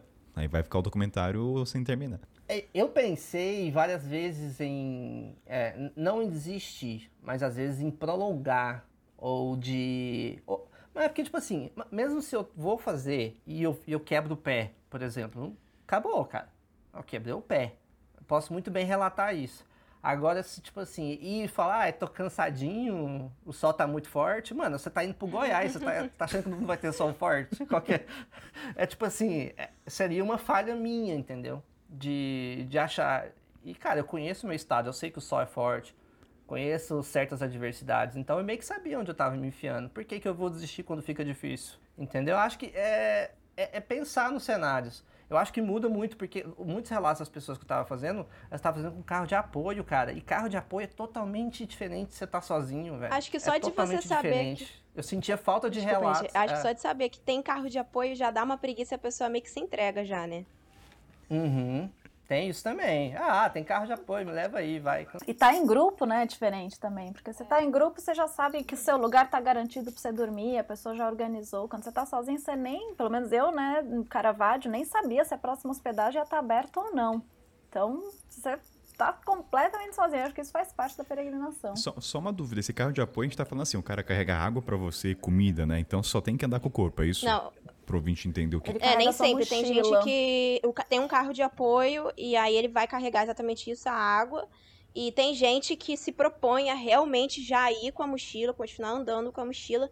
Mas é tipo assim, se der ruim, vai ter o carro de apoio, vai ter alguém pra te apoiar. Quando você tá sozinho, você pode até estar andando em grupo, mas se você tá sozinho, sem apoio nenhum, mano, se, se deu ruim, você vai ficar no caminho e você vai ter que andar até a próxima cidade, até a próxima hospedagem. Vai ter que passar um sacrifício. O carro de apoio é aquilo ali, vai ter um carrinho ali. Se der ruim, se tá com calor, se torceu o, o pé, você tem a carona ali, entendeu? É, acho que só pra não ficar uma imagem errônea, o carro de apoio não é uma coisa ruim, tá? É que tem, depende da, Não, cada é. um tem suas motivações, né? Pra não... É só pro ouvinte entender, ah, o cara não tá fazendo peregrinação roots, entre aspas, né? Então é só uma maneira diferente. É, não, não tem, não tem que ir por essa, por essa linha, não. Até porque as pessoas têm que ter experiência, tem que ter de onde começar, cara. Não, não, sim, é só reforçando pro ouvinte, às vezes pensar, ah, mas carro de apoio não vale. Não, gente, é só entender que tem outras maneiras, às vezes o cara tem problema na perna, enfim, cada um tem suas motivações. Sobre a desistência, o meu primeiro caminho eu desisti, foi, foi o caminho de, de Santiago, eu desisti porque eu encontrei uma galera que não era a galera que eu esperava. Tinha, eu estava um pouco na alta do caminho de Santiago francês e tinha muita gente, muito grupo, muita agência de turismo. E eu não me sentia confortável em estar no meio de tanto grupo. Eu queria uma coisa mais, né, peregrinos soltos, tal. Então eu desisti pelo movimento, estava realmente turismo e, na verdade, eu recalculei a rota e fui fazer um outro caminho. Foi a minha primeira, assim, desistência. Foi a única desistência. Os caminhos de Caravaggio, os caminhos do Brasil, não passava pela minha cabeça desistir, não. Mas é, eu tive muitos momentos de solitude. O caminho de Caravaggio eu fiz completamente sozinho, sete dias do começo ao fim, não tinha nenhum peregrino. E muitas das hospedagens, por eu ter feito né, agora no momento de pandemia, estava aberto o caminho, mas para não ter nenhum risco de contágio, ah, muitas hospedagens não estavam nem recebendo os peregrinos presencialmente. Então eu tive duas noites que era assim, ó, a casa está aberta, a chave está aqui, você entra, você fica à vontade. E aí eu fiquei dormindo na casa sozinha, andando o dia inteiro sozinha. Então realmente esse caminho de Caravaggio foi bastante solitude, né? Tá eu, eu e a natureza e eu gosto de andar sozinha, mas é gostoso você compartilhar no final do dia com, com os outros peregrinos para entender como é que foi a dificuldade de cada um. Acho que essa é a parte mais gostosa, a cervejinha do final do dia e esse compartilhar. Porque andar cada um no seu ritmo é legal, né? Não tem que ficar andando com os outros. Às vezes calha, você anda junto com alguém bacana, mas o mais gostoso é o compartilhar no final do dia e esse caminho ele foi assim, um pouco sofrido só de eu ficar sete dias sem ter com quem conversar mesmo. Eu quase desisti, foi também na, primeira vez que eu fiz a peregrinação. E aí, logo no primeiro dia, meu joelho ficou gigantesco. No primeiro não, no segundo dia, meu joelho ficou gigantesco, eu não conseguia dobrar, ele deu edema. Aí eu sei que eu parei o caminho, eu fui falei assim, bom, eu, eu sempre saía umas 7 horas da manhã. E já tinha dado 11 horas da manhã, eu não conseguia andar, não conseguia fazer nada. Eu falei assim, cara, eu tô aqui com um propósito de, de chegar e eu vou sem pressa, vou no, no tempo, sem parar de. Eu acho que eu comecei o caminho muito nessa coisa de competição de fazer o melhor tempo. E aí eu fui aprendendo que não precisa competir, apenas aprecia o caminho e vai sem pressa. O importante era eu precisava chegar do, no lugar que eu no destino. E aí eu sei que eu fui arrastando a perna assim, real assim, eu ia arrastando a perna quando passava alguém numa descida. Tá, nasceu uma péssima referência de motivação. Ah, gente, mas sabe o que acontece? Tão... Eu acho que assim, é vida real. Vida e assim, real. assim, pode acontecer. É, é, lindo, é mágico, é a, de autoconhecimento, mas as coisas acontecem. E no, eu, muito mais o psicológico tem que ser muito mais forte do que o, o próprio físico. Porque a mente é que te leva. Você vai estar com dor, vai estar cansado, mas quem vai te levar vai ser sua mente. É isso é a realidade, cara. Tipo assim, se você fica achando que vai ser lindo, ah, e tal, no, no só, só, vou, só vai ser coisas magníficas, é tudo magnífico. E a dor faz parte. É você ver, ver seu limite, pô. É uma escolha, entendeu? É sacrifício. É sacrifício por, por algum objetivo, é o seu propósito. Ó, falamos dos desafios, falamos das partes emotivas, falamos da ausência de fedas, Falamos toda a parte maravilhosa de conhecimento, mas agora eu quero a parte leve desse programa. Chega de parte muito séria aqui, viu? Vamos deixar um pouco mais leve isso aqui, vamos falar de cerveja. Vocês falaram que assim, todo mundo foi sozinho, né? Mas assim, eu, Kainan, quando eu fiquei sabendo da peregrinação, comecei a pesquisar, a primeira coisa que me veio na cabeça, te juro, tá? Não foi mochila, não foi tênis. Eu fiquei pensando nas porteiras com os devidos cachorros. Te juro que foi a primeira coisa que me veio na cabeça, gente. Isso aqui não, eu posso. Poderia estar mentindo aqui, poderia, mas não. Porque, cara, já, sei lá, um pouco de trauma de cachorro de porta de roça. Então, assim, cachorro diz que é amigo do homem, mas também pode ser o pior inimigo. Então eu quero saber, vocês falam que foram sozinhos, mas eu penso assim, tá, temos cachorros, temos cobras, insetos. Eu quero saber situações onde, sei lá, eu sei que no Richard, pelo documentário, o cachorro fez companhia, foi amigo dele. Mas também já sei aqui de Dona Marina que também não foi a melhor amiga dela. Então eu quero saber, eu quero, eu quero dar atenção ao bloco para os cachorros nessa peregrinação aqui, que ele faz parte. Então eu quero saber, vamos começar, Marina. Eu quero deixar a parte ruim no começo, tá? Para depois a parte boa, para não ficar a imagem do cachorro uma coisa ruim, tá? Caminho de Caravaggio e cachorros foi com emoção. É, eu amo cachorro, sou apaixonada, não tenho medo de cachorro nenhum nesse mundo, mas no caminho de Caravaggio, o que acontece? O caminho não é muito conhecido, tá? É, as hospedagens te acolhem, te recebem super bem, claro, estão sabendo do caminho, mas muitas vezes os moradores no meio da estrada perguntam quem é você com uma mochila e te oferecem carona o tempo inteiro, porque tipo, tá indo para onde? Deixa que eu te levo. E aí você explica que existe um caminho. Então ele não é muito conhecido. E a gente passa no oitavo trecho, a gente passa por uma comunidade chama São Roque, não sei se é um bairro, ou acho que é de um município lá perto, São Roque. São várias casinhas numa estrada de terra que quase não passa carro e eu dei o azar de passar lá num dia de chuva. Então imagina que no dia de chuva você tá com seu mochila, seu mochilão e uma capa poncho de chuva, assim. Então, realmente, você é um ser muito grande andando com aquela capa poncho, o que assusta mais ainda. E aí eu fui andando no meio daquelas casinhas e não tinha muita gente, de repente eu escutei um latido vindo muito, muito perto de mim. A hora que eu olhei para trás, era, era um fila na, na velocidade para mim. E aí eu não tenho muita religião, não, mas de vez em quando eu solto um Pai Nosso quando eu preciso muito. eu nasci católica.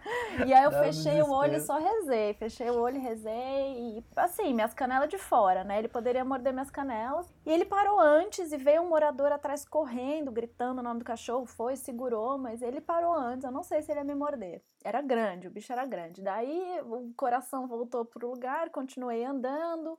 Eu- o morador realmente não sabia que eu era peregrina. Ele perguntou: Nossa, o que você tá fazendo aqui sozinho? Eu falei: Tem um caminho aqui, chama Caminho de Caravaggio. Ele: Ah, é, tal. E aí continuei. Depois eu passei por isso mais duas vezes nessa comunidade. De cachorro sair da casa querendo me atacar, porque é um lugar que não passa mesmo muita gente. não- e eles vão meio no instinto de defesa deles.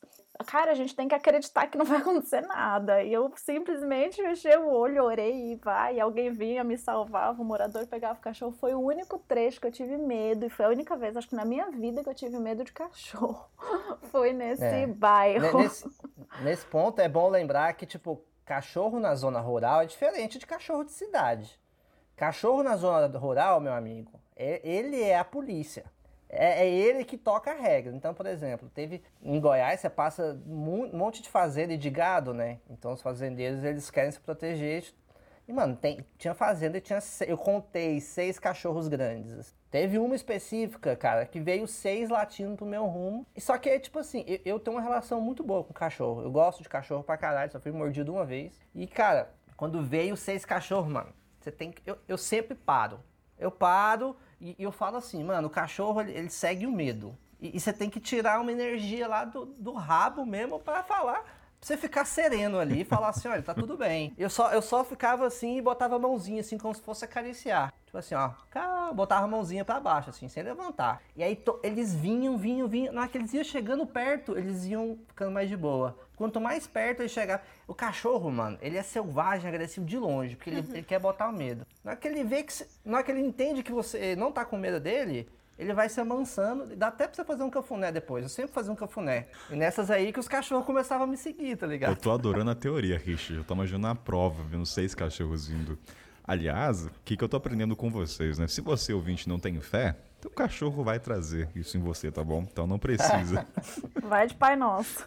E, e aí, não é só cachorro que tem que preocupar, não, cara. Se for no caminho de cora coralina, o que mais tem é vaca parida também. E aí, quem nunca tomou uma, um corre de uma vaca parida não sabe o que, que é se O que, que é cagar vaca todo. parida? então também não sei, é tipo, dá medo? Ela fica agressiva? Cara, vaca quando tem um bezerro perto, meu irmão, você já não fica Ah, perto. tá. Essa é a regra. Não sabia. Cachorro, se tiver filhotinho também, eu não fico perto. Porque aí é a mãe defendendo, meu irmão. Aí não tem essa coisa de estar com medo, se não tá. Aí o instinto vai além. Então, se você vê uma vaca com um filhotinho, fique esperto. Essa é a parte que pode ser perigosa, entendeu? E aí, de resto, é de boa. O boi é curioso. Ele. Geralmente, cara, é- é uma cena muito hilária, assim. Você tá passando com um cajado, tem dos 100 cabeças de gado aqui do lado. Elas vão se aproximando de você. Elas vão indo na sua direção. Só que elas não vão chegar e, e te confrontar. Porque o, o boi é muito curioso, né? Então vai indo e vai, tipo, sem cabeça de gado te olhando, mano. E você tá sozinho. Mas, ô dá um Richard, lá no, no, no um cagaço. Coracoralina, onde você passava e tinha lá a boiada, lá tinha é, cerca pra proteger o caminho? Não, tinha vários que você passa no meio dos gados, no meio da fazenda. Teve um gado que eu tive que pegar ele pelo Cara, chifre pra sair do caminho, assim, que ele tava eu sentado. passei um perrengue no, no caminho É. da fé, que eu tive que. Enfim, tem um caminho lá, que é o, o maldito caminho das borboletas, que é um perrengão pra você passar lá. Nossa, que nome Caminho das contraditório, né? borboletas. E aí passa dentro de uma fazenda, tipo, o caminho é todo fechado, você tem que passar por debaixo de várias cercas. É um caminho totalmente contraditório do resto do caminho da fé.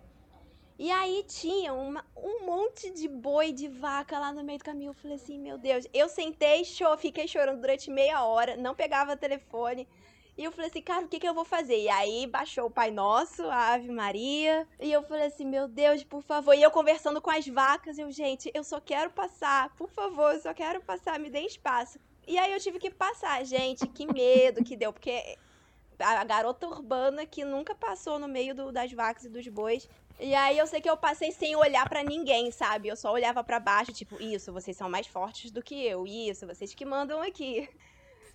Muito medo. Mas o cachorro Cara. nunca me deu trabalho. Agora foi vaca, foi boi, foi leitão que veio na minha direção e, e, e bufando o leitão. E aí eu tive que fazer a mesma coisa: parar, ficar olhando pra baixo, deixar o bicho se sentir mais forte. Ai, difícil. Mas o- dos animais, o único que eu encarava, assim, que eu fazia algum gesto, era, era pra tocar boiada. Quando eu vi que era uma boiada muito grande vindo, aí eu pegava o bastão, levantava, colocava o máximo e ficava balançando assim, ó, e gritando. Ó, o Richard, o novo rei do gado aí, na É o, peregrinação. va- é o vaqueiro, mano. Aí, porque, mano, é tipo assim, eu não sei os outros caminhos, mas no caminho de Cora Coralina, se você tem medo de vaca, você tá fudido. Você passa dentro de várias fazendas. Tipo, não é uma, duas vezes. Você vai teve, teve uma que eu subi o drone, cara, que eu acho que eu vi umas, umas 100 cabeças de gado. E eu tava, não tinha cerca, não tinha nada.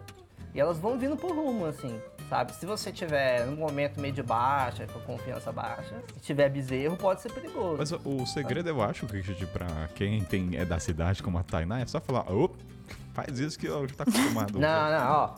Ó, tem que levantar. Tipo, você tem que fi- ficar mais alto. Então levanta, bota o bastão lá pra cima. pra você ficar mais alto que a vaca. E se puder, dá uns gritão. Bota a bonca, bate o bastão no chão assim, ó. Essas dicas você É encontra eu em site de peregrinação ou não? Isso aqui é realmente um não, acesso... Não, não tem, né, cara?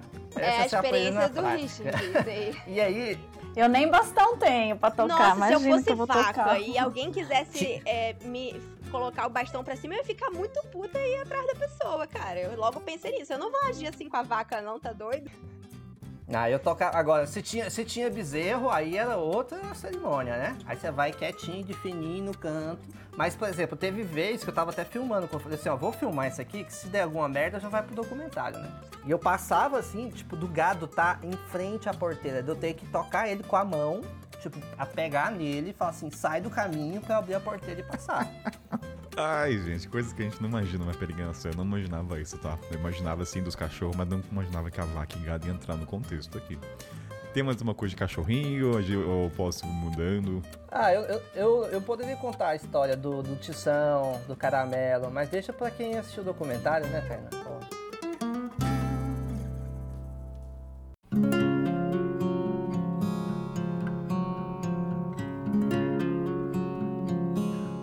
Coisa, gente, agora é, que me veio a cabeça. Eu tô bem sério, tá? Eu não sei porque o tema, mas. Eu pensei, quando vocês falaram, vamos falar das casinhas, né? Das acomodações, que eu quero. Um momento aco- acolhedor. Eu fico imaginando, deve dar uma puta preguiça você levantar no dia seguinte, porque eu imagino, é roça geralmente. Ah, tem aquele cafezinho, aquele pão, aquele queijo. Eu queria que vocês trouxessem um aspecto desses lugares, né? O quão acolhedor é. Eu acho que até na pré-pauta eu falando, é como a religiosi- religiosidade é o que norteia essas acomodações. Então a- religião tá, não é uma acomodação paga e fica. É além disso, né? Tem um aspecto o cara saber que você tá ali por uma questão da fé religiosa e até trazer um parâmetro que diferencia esses locais. posso, não vou dizer hostel, né? Mas das outros lugares que vocês viajam. O que que muda? É no- na forma como ele trata? É, o cara quer realmente bater um papo com você? Como é uma questão mais familiar?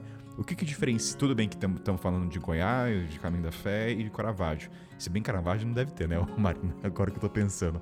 Mas os outros lugares, o que que muda e o sentimento de ficar nesses lugares? Trazer um panorama geral pra gente. O café é mais gostoso, tem sempre pãozinho, mas é, é mais caseiro as coisas, imagino. Ó, o Caminho de Caravaggio, ele é mais novo, né? O Caminho de Caravaggio começou em 2019. E as famílias que se juntaram aí, é, na- tem até uma associação já, é, tem plaquinha, é tudo sinalizado, é, é bem orientado o caminho. E as famílias que se uniram eram famílias que já hospedavam do roteiro turístico da Serra Gaúcha. Então, algumas tinham pousadinha e outras até que são famílias que resolveram fazer hospedagem agora, mas eles são descendentes de italianos e descendentes alemães. Então é muito gostoso ficar hospedado com eles, escutar a história da família, né? Geralmente eles vêm, eles contam história, culinária. Então eu era recebida com aquela macarronada italiana, fui recebida com a famosa cuca, tal da cueca virada, um monte de prato que eu não conhecia, que são Ah, não, pratos do sul. Você tem que falar o que que é. Pera aí, você falar cueca virada, assim, por favor, o que que é isso? A cueca vira. Eu conheço em São Paulo como bolinho de chuva, mas lá é igualzinho o bolinho de chuva frito no açúcar cristal, mas ele é torcidinho assim, então parece uma, uma cueca torcida no varal. É famoso lá no sul. Então era sempre o um cafezinho com a, com a cueca virada, cuca, que é um bolo tradicional alemão, a massa italiana, e as famílias são assim, eu me sentia acolhida por pai e mãe quando eu chegava. Eles entendem que o peregrino está cansado, eles entendem que o peregrino provavelmente não encontrou ninguém no caminho, porque é um caminho com poucos pontos de apoio. Então muitas famílias já te esperavam com escalda a pé, aquele cafezinho passado, é, deixava umas frutas para tarde até chegar a hora do jantar. Todas as hospedagens do caminho de Caravaggio oferecem café da manhã e jantar. Porque não tem mesmo, não tem restaurante, não é que você está nas cidades, a gente passa pelos municípios, né, de Farroupilha, Canela, Nova Petrópolis, Caxias, mas não pelas cidades, a gente vai passando pelo interior. Então não tem opção de você parar num restaurante, as próprias famílias das hospedagens te oferecem uma boa refeição. Marina, uma dúvida. E é muito acolhedor. Você falou de associação, mas por exemplo, Uh, você tem que ligar com antecedência ou você chega na hora? Porque eles não vão deixar preparado uma macarronada. Ou existe assim, ó. Geralmente as minhas peregrinações eu chego e dou oi. Mas como esse eu tava sozinha, quando no dia 1 eu percebi que eu era. Eu já cheguei e fui pegar a minha credencial para os carimbos, né? Tem um lugar lá que sai de canela, você pega a sua credencial e lá eu já perguntei: tem algum peregrino que passou aqui ontem, hoje? Ela falou: não, você é a única. Então eu imaginei que eu tinha que ligar e avisar. Muitas das hospedagens são na casa da família, se você bater na porta, eles vão estar tá lá, vão te receber, mas outras, por exemplo, a Vinícola Colombo, ele não mora lá, ele só vai abrir a porta para o peregrino quando o peregrino chegar. Então, se eu não aviso antes, não tem ninguém para abrir a porta. Então, eu comecei sempre a avisar um dia antes. Eles mesmos se avisam entre eles, eles já mandam WhatsApp para o próximo, eles já, às vezes, tem duas opções no livreto e eles falam: olha, você está querendo ficar num lugar mais família, está querendo ficar num lugar mais pousadinho. E eles mesmos já mandavam um WhatsApp para a próxima parada, falando: Ó, oh, Marina Peregrina vai chegar aí amanhã. Ou seja, tem uma tal, comunicação interna já, tem toda uma logística que a gente não. Tem. Interessante. Tem. É, é melhor avisar que você está chegando, principalmente agora que não tem muito peregrino indo. Mas é muito acolhedor, assim. É. E aí, esse caminho eu não levei sleeping bag, eu geralmente levo o meu saco de dormir nas minhas peregrinações, mas nesse é uma estrutura é, acho que eles são mais acostumados com o turismo na Serra Gaúcha. Então, te oferecem toalha, te oferecem roupa de cama, tem travesseiro confortável. É diferente das peregrinações mais raiz, que você tem que levar sua toalha e seu saco de dormir. Né? É, é então, tem um pouco do turismo, mas não deixa de ser uma peregrinação. E é muito, muito acolhedor, assim, eu adorei. Foi maravilhoso, principalmente a comida italiana, aquela macarronada de fim de dia e um vinhozinho. e para quem bateu perna, uma macarronada com massa e carboidrato é a maravilha. É a energia que vocês precisam. no caminho da fé eu, é mais conhecido, né? Então tem tem assim, tem a parte que, tem, que são as pousadas e tem as, tem as casas de famílias. As pousadas eu acho que é gostoso é, porque você encontra outros peregrinos é muito difícil você estar tá só, assim, numa pousada. A não ser principalmente quando. Eh, normalmente nas cidades tem vários tipos de hospedagens, né? Então tem, você tem várias opções. E aí você pode, pode acontecer de você ficar numa pousada que só você esteja, então é mais fácil você conseguir o contato com o dono da pousada, conseguir conversar com ele, trocar uma ideia. Aí ele acaba contando como é, experiências que ele teve. Às vezes o próprio dono da pousada ele nunca fez o caminho, alguns já fizeram, eles começam a contar como foi a experiência deles. Ou falam histórias de outros peregrinos também, que é engraçado, curioso, né? Você, enfim, escuta histórias de promessas é, muito incríveis, assim. E também tem a outra parte que você encontra com outros peregrinos. E aí é gostoso, porque aí vocês vão estar tá trocando a ideia, a experiência de cada um, o propósito do porquê, que cada um tá lá no caminho. E é essa troca. Agora, eu acho que quando é casa de família mesmo, é você sente mais acolhido, principalmente quando é na parte rural, no meio da estrada, né, né? Entre uma entre uma cidade e outra. Então é aquela coisa de de repente você acordar com uma galinha olhando para tua cara, como já aconteceu. A comida uhum. é, é mais. É aquele temperinho mais gostoso, parece que foi feito com amor é uma senhorinha que está te atendendo. Às vezes a, a, paisagem mesmo, a vista da, da casa da família é, é, mais bonita no meio das montanhas. Por mais que tenha outros peregrinos, é para você trocar ideia e ser um pouco do, do, da experiência Com, o- com os outros peregrinos e com, com o cara lá da, da dono da, pous- da, da pousada. Mas eu acho que o acolhimento é maior. Você se sente. É mais simples. Com certeza, é muito mais simples. É mais, inti- é mais Isso. intimista. Às vezes a cama nem é confortável. Às vezes o lençol é aquele lençol bem farrapinho mesmo, sabe? Mas é mais gostoso. Você sente realmente que você tá em casa. Agora, um problema que eu senti no caminho da fé, não sei se você sentiu o problema, problema muito bom, é que o mineiro é muito da prosa, né? E eu não consegui andar, porque eu não parava de prosear. Ele sempre oferece um cafezinho, queijo. E eu falava, meu Deus, eu tenho mais 20 quilômetros.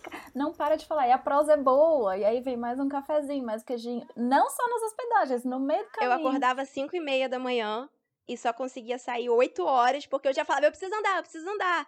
Porque senão você Sim. fica pra sempre conversando com eles. E, tipo, enquanto você tá andando é, no caminho mesmo, lá em Minas, porque quando chega em São Paulo, tudo muda. Mas em Minas, passa Tudo um senhorzinho muda, é. e fala: Você não quer ir lá em casa comer um queijinho, não? E aí você sabe que se você for pra casa dele, meu irmão, você não sai de lá. Eu vou puxar esse gancho, Tainá, que eu acho bem curioso você falar. Então, quer dizer, você sai do estado de Minas e São Paulo, tem essa discrepância? É perceptível o tratamento? Muito. Eu muito. percebi no O caminho interior da fé. de Minas, o interior de Minas, as pessoas são mais receptivas, conhecem mais o caminho, então elas passam de carro, te oferecem o- a ajuda delas, falam alguma oração, ou chega na basílica e pede e pede pela minha saúde, diz o nome dela, você só vai anotando o nome de todo mundo. Que quando você chegar na basílica, você tem que orar por todo mundo. Ó, ó, o povo terceiriza a promessa, né, cara? Brasileiro é maravilhoso. E aí, quando você chega em São Paulo, aí é meio assim, é bonito, é lindo o caminho, mas é meio frustrante, porque, tipo, as pessoas, tem gente tem nem, que nem sabe que tá no meio do caminho da fé, sabe? Então é. Muda completamente a recepção. A recepção, muita gente não sabe que tá no meio do caminho da fé. É muito diferente. Cara, uma das coisas que eu mais gosto da hospedagem, assim, do que eu senti no, em Goiás, cara, era ver o sotaque de Goiás na raiz. É, é, é eu que sou goiano, e cresci em Goiânia por muito tempo, às vezes ter dificuldade de entender o que o tiozinho tá tentando me falar. Aí eu falei, caramba, mano, e, e- esse, isso pra mim não tinha preço. Então, era muito legal, cara, porque é baseado em fazendas mesmo e sempre tem uma família lá. E aí a comida vai ser regrada, vai ter comida piqui, eles vão pegar a fruta do cerrado. Você sabe o que é a mangaba? E começa a te oferecer um monte de fruta do cerrado, né?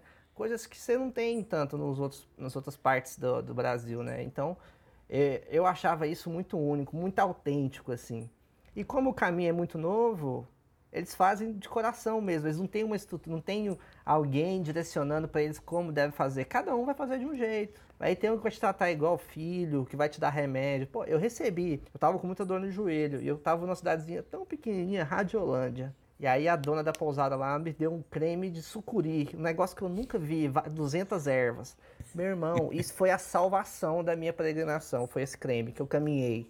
Eu, eu usei ele todos os dias até o fim. E, tipo assim, ah, é um acolhimento que você não vai ter, tipo, você pagar uma pousada, entendeu? É, um- é uma outra maneira de você receber alguém. É como se fosse um couchsurf de pessoas. Ai, não sei escrever, cara. É, é uma mistura de couchsurf e, e vó ao mesmo tempo. É como se fosse sua avó fazendo couchsurf. E, Richard, uma coisa, só se, se confirma, quando eu tava vendo alguns documentários da Caminho da Fé, eu acho que o que, o que caracteriza muito esse acolhimento é o café da manhã, eles não são mochibas com comida, né? Tipo assim, você vai no rosto, o café da manhã, você tem não tanta variedade. Nesses lugares, o café da manhã é aquele almoço assim, que, cara, você não vai passar fome. Você vai ter. É, é de peregrino. Eu comia pamonha no café da manhã, meu irmão. Pamonha frita. A gente que é mochileiro, tá acostumado com hostel, tem aquela plaquinha, né? Proibido levar lanche, proibido levar o seu. Senão, mochileiro vai fazer o quê? Vai pegar do café da manhã do hostel, transforma em almoço e jantar. E é sempre essa plaquinha do proibido. E lá eu ficava meio tímida, tipo, nossa, eu olhava os trechos, eu não via nenhum ponto de apoio. Eu falava, como é que eu vou chegar à noite? Não achei supermercado nada. Eles já vêm com um saquinho pra você fazer seu lanche do almoço no café da Ah, manhã. que tipo, não belezinha. esquece. Bem vó, bem vó. Não esquece É. seu sanduíche, leva essa fruta. Não, e você faz uma, tipo assim, eu teve um dia que eu tava saindo com um saco desse tamanho, tava enorme. Ah, mas você vai levar só isso? Eu não consigo levar mais, apesar da Já- mochila. Tem bolo de cenoura, pão de queijo, broa. Já vem com todas as bananas comida. possíveis. Não, leva mais água, leva mais. Leva mais peso. Cara, deixa eu. Agora uma parte informativa. Preço. Bem sucinto mesmo, assim. É muito diferente de rosto. A gente tá falando o quê? De 100 em cada local. Ou muda quando é família. só Ou muda também de estado, né? A Marina, como ela fez surf, é, é contrastante. São Paulo é mais caro. Só pra eu também ter uma ideia. A gente tá falando de quanto? No, no caminho de Cora, a pensão, que é a hospedagem, café da manhã e janta, é de 80 a 120 reais. É mais ou menos essa faixa aí de preço. Pensando que você vai gastar todo dia isso, né? Tem lugar para dormir, então isso é diário. É, aí além disso, o outro gasto vai ser o almoço, né? Mas aí você leva o resto do, do café da manhã, então. Uma no, tacada no só. No caminho É. da fé, mas eu, eu cheguei a pagar 50 reais numa hospedagem. Foi o mais em conta que eu consegui. 50 junto com o café da manhã. Agora, em média, é uns 100 reais com café da manhã e janta. O- e o almoço é no mesmo esquema. Você sai pegando tudo do café da manhã e você vai almoçando pelo caminho. Quando não tem janta na hospedagem, já chegou a acontecer de eu pagar 100 reais na hospedagem e não ter janta. Aí sempre vai ter aquele PF lá da cidadezinha que você vai pagar até uns 30 reais. Eu imaginava que era um pouco mais em conta, mas não tô dizendo que é caro até pela questão da comida, né? Que é farta, né? Você tá pagando aí pela. É, mas varia muito também se você tá numa cidade maiorzinha, por exemplo. Você passa em Pirinópolis, que é uma cidade turística em Goiás. Agora, quando você tá lá em Radiolândia, eu, vi um, eu comi um PF responsa de 10 reais. Eu- e se ele fosse em Pirinópolis, eu tenho certeza que ele seria 25. Caravaggio é o mais caro. Caravaggio, as hospedagens estão de 70 a 100, só com café da manhã. Quando a cidadezinha oferece algum PF ou uma pizza, que vai custar mais uns 25. E as hospedagens com café e jantar custam de 120 a 150. A mais cara é 150. Mas você não gasta mais nada mesmo. Nem o lanche do supermercado, porque nem tem supermercado para comprar lanche. Realmente o seu café é almoço. E agora, Maria, uma, curiosidade, uma dúvida. Em contraponto com o Caminho de Santiago, lá são os albergues. Dizem, né? Não sei se procede, são gratuitos ou não. Tem albergue municipal, que é tabelado 6 euros. Tem albergue de contribuição voluntária, que geralmente você deixa lá uns 4, 3, 5 euros. Tem o corpo de bombeiros que te hospeda de graça. E aí tem o segundo nível, que são os, os albergues privados, que tem um pouquinho mais de estrutura do que os municipais. Aí você paga de 10 a 12 euros nos privados. Isso tudo sem comida, tô falando, tá?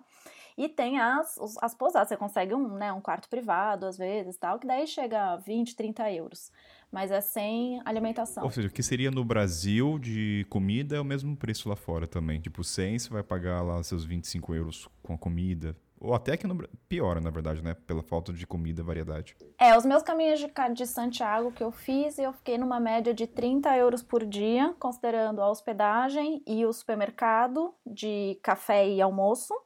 E o, o menu peregrino. O menu peregrino são todos os restaurantes do caminho oferecem, custa de 10 a 12 euros e é dois pra, primeiro prato, segundo prato e um litro de vinho.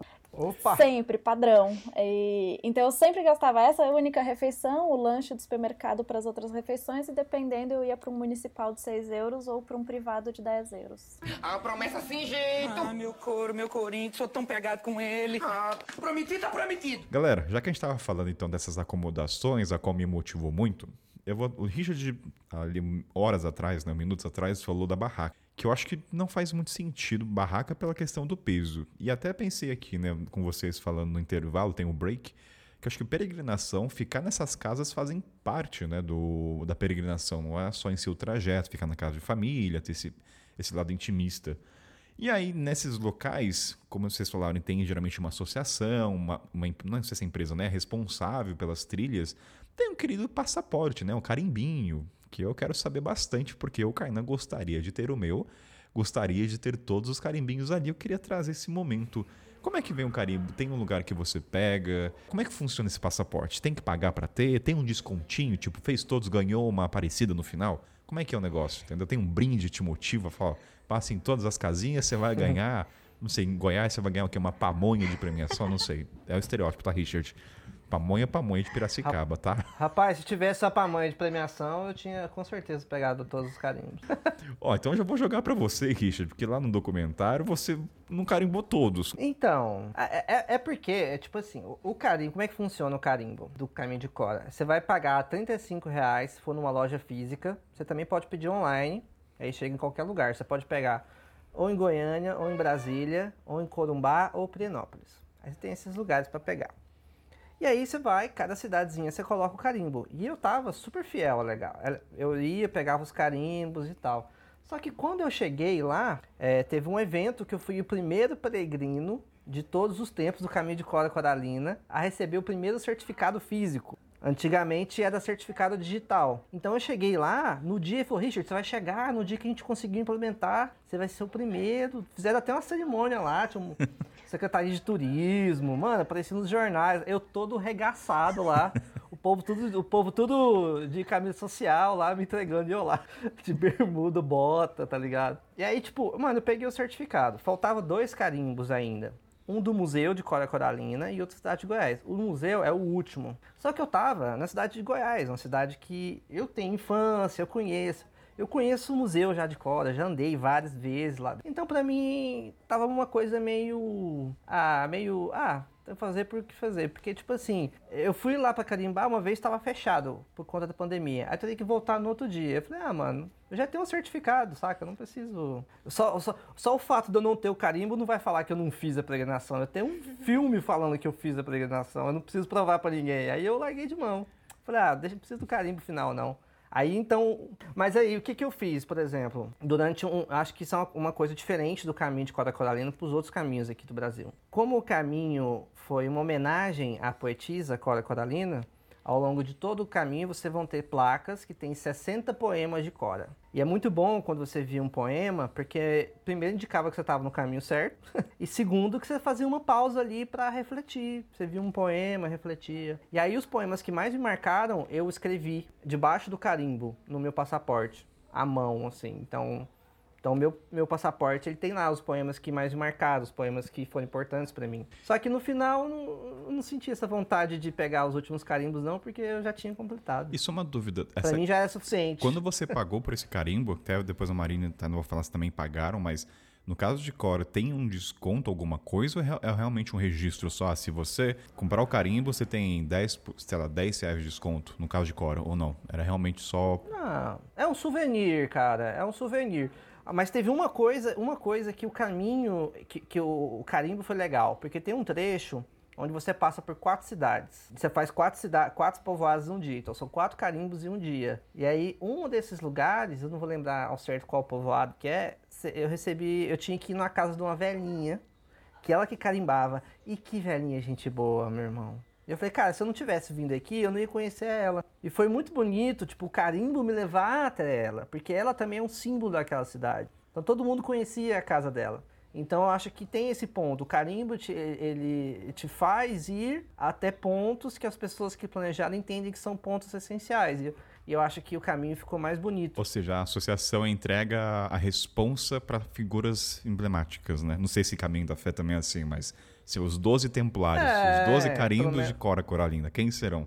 Então, por exemplo, se eu tivesse passado direto, eu não teria. Então, por exemplo, o primeiro carimbo é, é, é lá no Ramiro, nem consegui conversar com ele, mas é uma pessoa super emblemática da região tem livros sobre história. Então, as pessoas que carregam carimbo, elas têm uma certa um apreço pelo caminho também. Então, o caminho te leva ao encontro com essas pessoas. E isso para mim é a parte interessante que aí não deixa, que aí não é só um souvenir, entendeu? Acho que esse é o ponto interessante. É, então, no, no, caminho da fé tem são vários ramais, né? E aí tem a sede que fica em Águas da Prata, em São Paulo.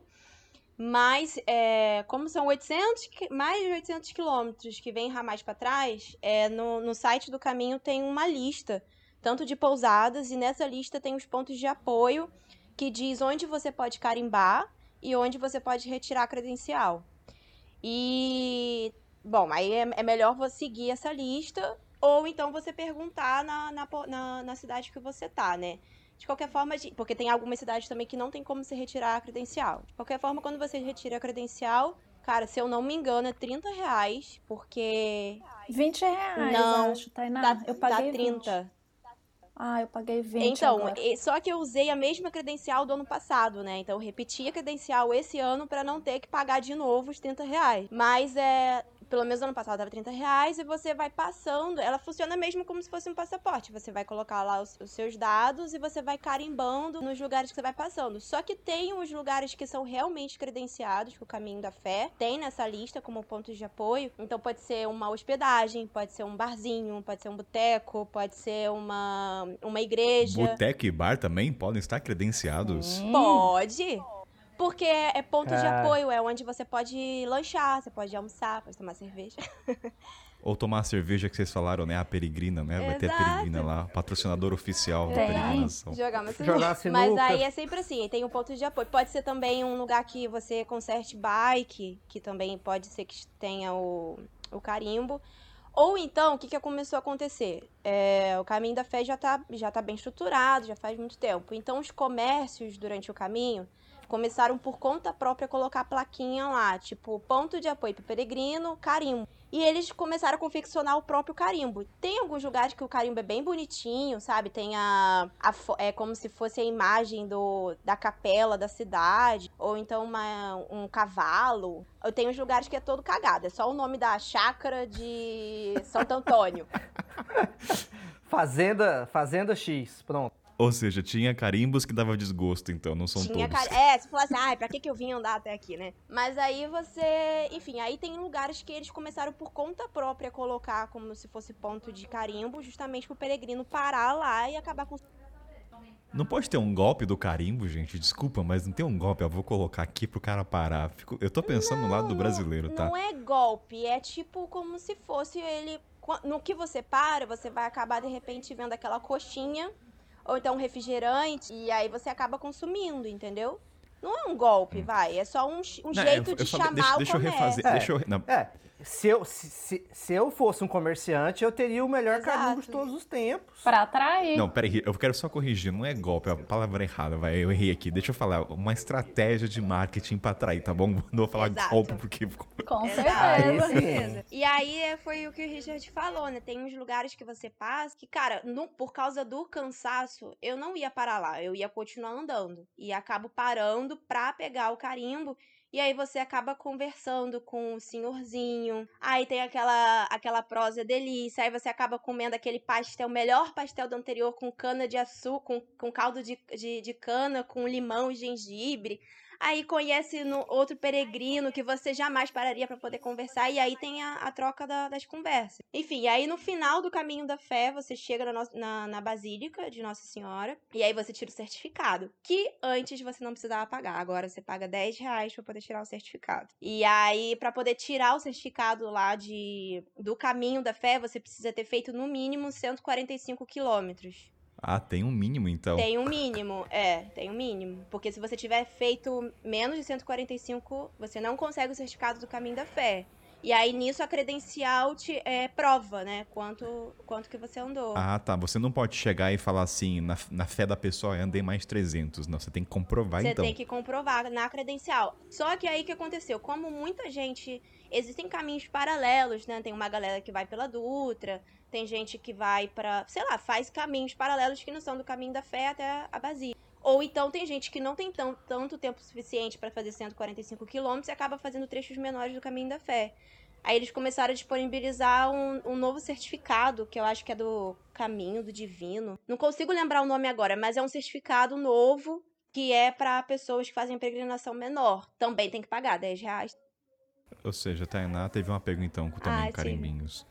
Marina, quantos carimbos você quantos passaportes você tem de curiosidade, de carimbos? Eu tenho quatro credenciais, duas de Santiago, uma da Fé e uma de Caravaggio. E eu tenho apego aos carimbos. Eu não gosto do certificado. Acho, acho que essas regras dos caminhos do Brasil vieram muito baseadas no caminho de Santiago, né? A regra de Santiago é você tem que ter dois carimbos por dia e você tem que ter completado 100 quilômetros anteriores a chegar a, a Santiago de Compostela para ganhar sua certificação. E então os caminhos do Brasil eles se basearam muito nessas regras, mas é meio engraçado, porque, por exemplo, de Caravaggio veio com a mesma regra de ter dois carimbos por dia, mas nem tem dois pontos que você passa no mesmo dia para ter dois carimbos. Então, você lê a regra lá na credencial, mas não faz muito sentido, porque às vezes é realmente só a hospedagem que vai ter carimbo, ou a- o ponto de apoio, enfim.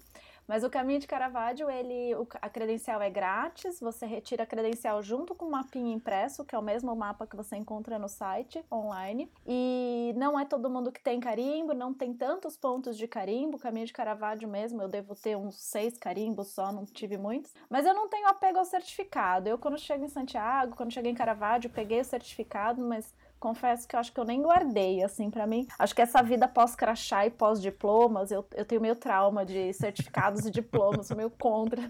Mas o passaporte eu sou apegada, né? Credencial eu sou apegada. Eu gosto de ver depois, porque muitos são. Tem desenhos lindos, às vezes é o desenho do, do da hospedagem, às vezes é o desenho do moinho que tinha lá do lado, do restaurante. Eu gosto de ver os desenhos, eles realmente eles estão se empolgando na, na, no design dos carimbos e eu, eu acho gostoso essa parte. No meu caso, velho, eu não consigo carregar papel. Não, onde eu vou botar papel no meu mochilão? Eu peguei o certificado, eu falei, nossa, que legal, mas onde é que eu vou deixar isso?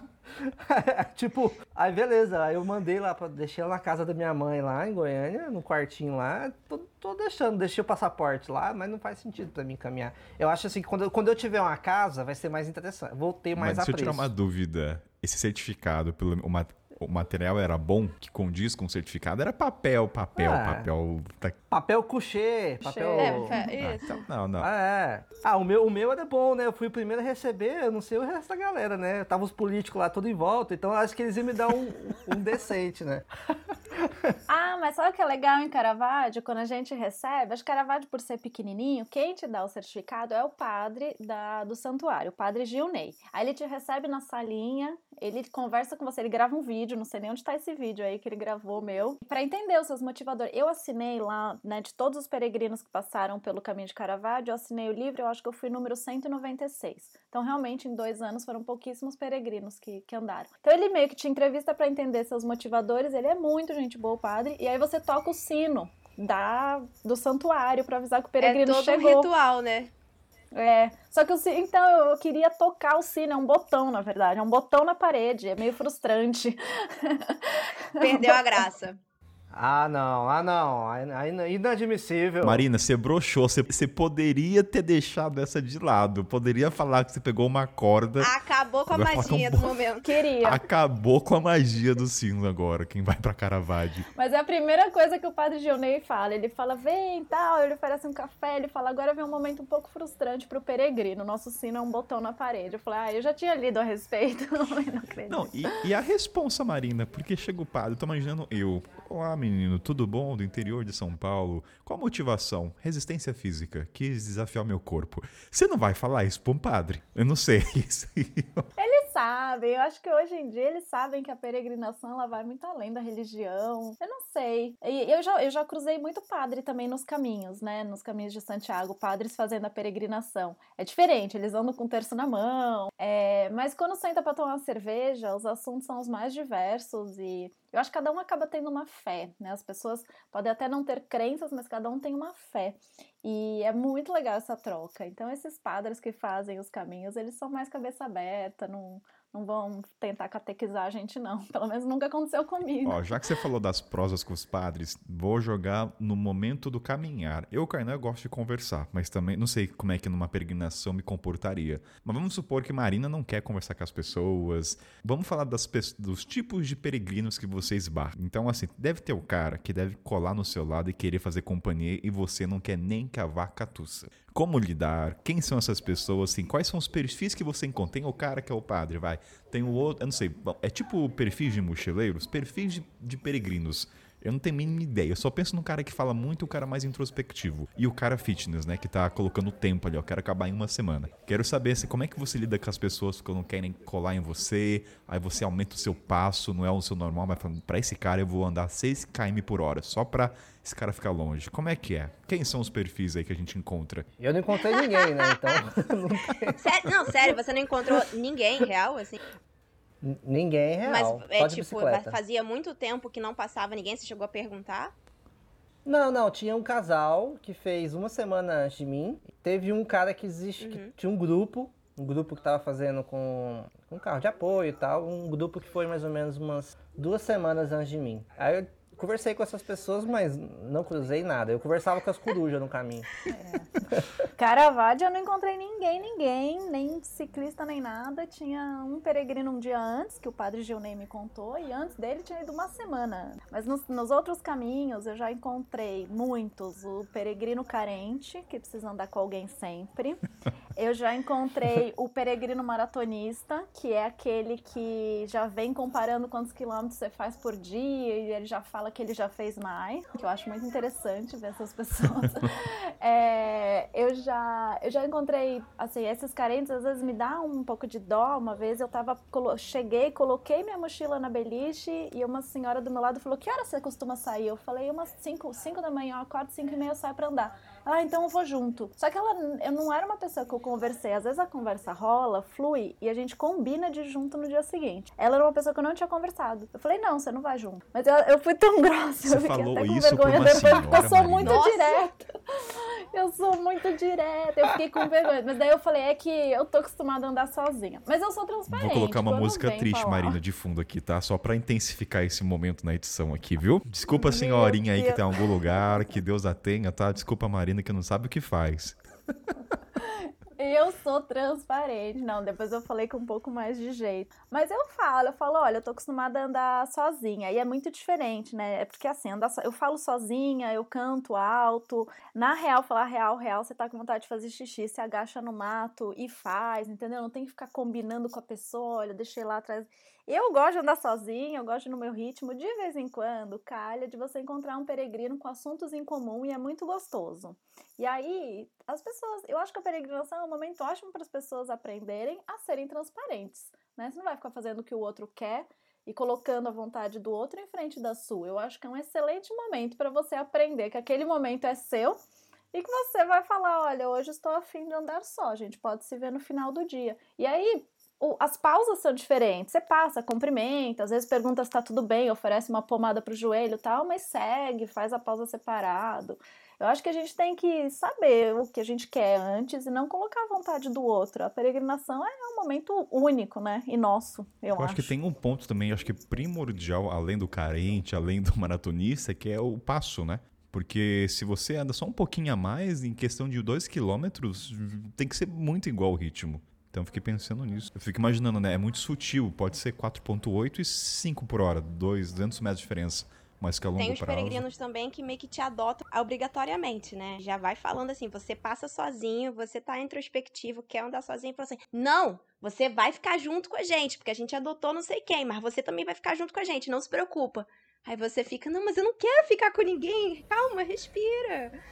Deus me Eu livre. sempre uso a câmera como desculpa, né? Aí eu sempre falo, não, para aí que eu vou fotografar aqui, pode ir na, pode ir na frente que eu vou demorar um pouquinho aqui. Aí eu já pego a câmera, fico lá mó tempão pra poder desvencilhar da galera. Técnicas de mentira na peregrinação. Quem diria? Contraditório. Uma palavra tão religiosa como mentira. Não, não que Adoro não esse seja verdade, eu realmente paro muito pra fotografar. Mas às vezes acabo é, fazendo essa desculpa, ou então digo que tô muito cansada. Cara, eu acho gostoso andar com, com outras pessoas, mas quando eu me proponho a fazer o caminho sozinha, eu sou religiosa a, a essa decisão. Então eu gosto bem de. Eu acho que é muito. Eu já tive experiência de fazer o caminho com amigo, então não, não em grupo grande, mas já fui duas vezes com um amigo meu. E é muito diferente quando você tá acompanhado e muito diferente quando você tá sozinho. Então acho que quando você propõe fazer sozinho, eu gosto realmente de, de ser fiel a isso.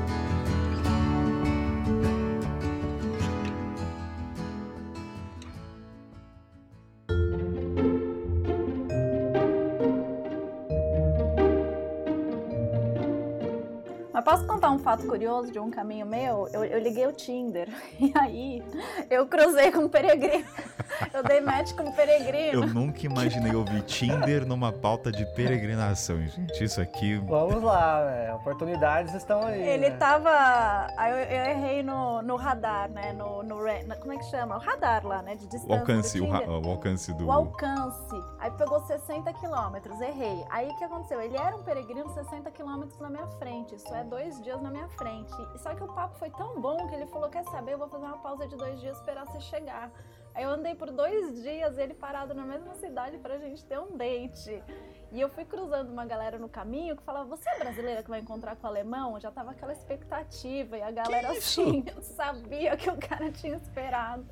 E enfim, não deu certo, o jantar foi horrível. Mas acontece de tudo, Nossa. gente. Tem casamento que sai de peregrinação. Tem, tem muita história de amor que sai de peregrinação. Gente, babado, É, eu fofoca, eu, tô uma, adorando né? isso aqui. Não, Marinda, desculpa, eu vou ter que voltar por encontro. Eu quero saber por que, que não dá o match. Porque a fé dele era diferente, ele descobriu que você era ateia. Aí falou, não, não, não rola. Eu, agora que eu tô mais tempo na Europa, eu tô entendendo qual é o rolê do europeu, da paquera, né? Ela é mais igualitária, assim. A mulherada aqui tem que tomar mais atitude. Eu não tava muito acostumada. Eu acho que eu tava com uma cabeça muito latina. Né? Eu não tinha morado na Europa quando eu fiz esse caminho. Então a gente teve um jantar super gostoso. Eu fiquei esperando o cara me beijar e nada. E daí eu falava, vai, será que eu beijo? Será que eu não beijo? Não sei. Mas uma cabeça muito é, latina que eu tinha antes de esperar o homem tomar iniciativa, assim, de ter pouca iniciativa como mulher. A minha adolescência muito foi assim. Agora que eu tô né, mudando e eu vejo a galera do Brasil também mudando, mas é mais recente essa atitude da mulherada no Brasil. Quando a gente pensa lá pra trás, não é muito normal, não. A gente fica meio que esperando.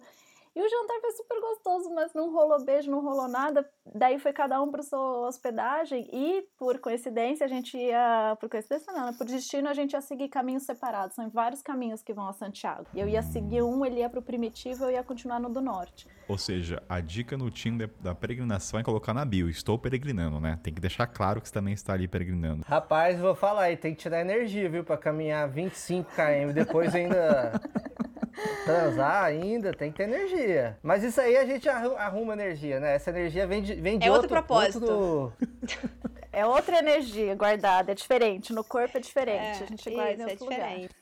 Eu fico imaginando, vai, vocês falaram, teve um momento lá que alguém falou, não sei agora, quem que terceiriza a promessa, certo? Deve ter o cara que faz a promessa de encontrar uma esposa ou um esposo no meio do caminho. Não sei se isso deve acontecer, mas o que eu quero perguntar pra vocês, quando rola uma prosa no meio do caminho, as pessoas falam as promessas e assim, se falaram, quais foram as mais malucas, se é que tem, né? Que falou, a minha promessa foi, sei lá, mas aconteceu o cara desabafar, fala, meu Deus, esse cara tá falando a promessa dele. Nossa, pra mim a mais louca foi um cara que fez o caminho de Santiago descalço e os, os 900 quilômetros descalço. E quando eu perguntei, ele era novo, ele tinha 20 e poucos anos. E quando eu perguntei, ele falou que ele tinha feito o primeiro caminho de Santiago dele, foi onde ele conheceu a namorada. E eles namoraram por 3, 4 anos e ela terminou com ele. E ele estava muito mal, muito frustrado, então ele resolveu fazer o mesmo caminho como penitência para esquecer o primeiro caminho que tinha sido com ela. Uma coisa muito louca. Nossa, Muito louca, ele fazendo descalço. Uma Nossa. cachaça resolveria. Não, mas aí depois ele vai lembrar. Ele vai lembrar que, ah, eu fiz o caminho descalço pra Não. poder esquecer a ex-namorada. E só vai sentir a dor. Ele só vai ficar reforçando o amor por ela, porque ele vai ficar pensando nela o tempo todo. Meu Deus, é praticamente um suicídio. Não, Suicídio eu, eu- mental. eu escutei histórias de. eu Não conhecia, eu escutei histórias da galera que fez descalço. Teve um, teve um casal também que fez é, em voto de silêncio e não podia ter contato visual. Então, mas histórias, assim, você senta lá numa pousada e a galera começa a contar as histórias, né, de quem já passou por lá. E falaram que esse foi o mais bizarro, assim, do casal. que E aí a mulher tava passando mal.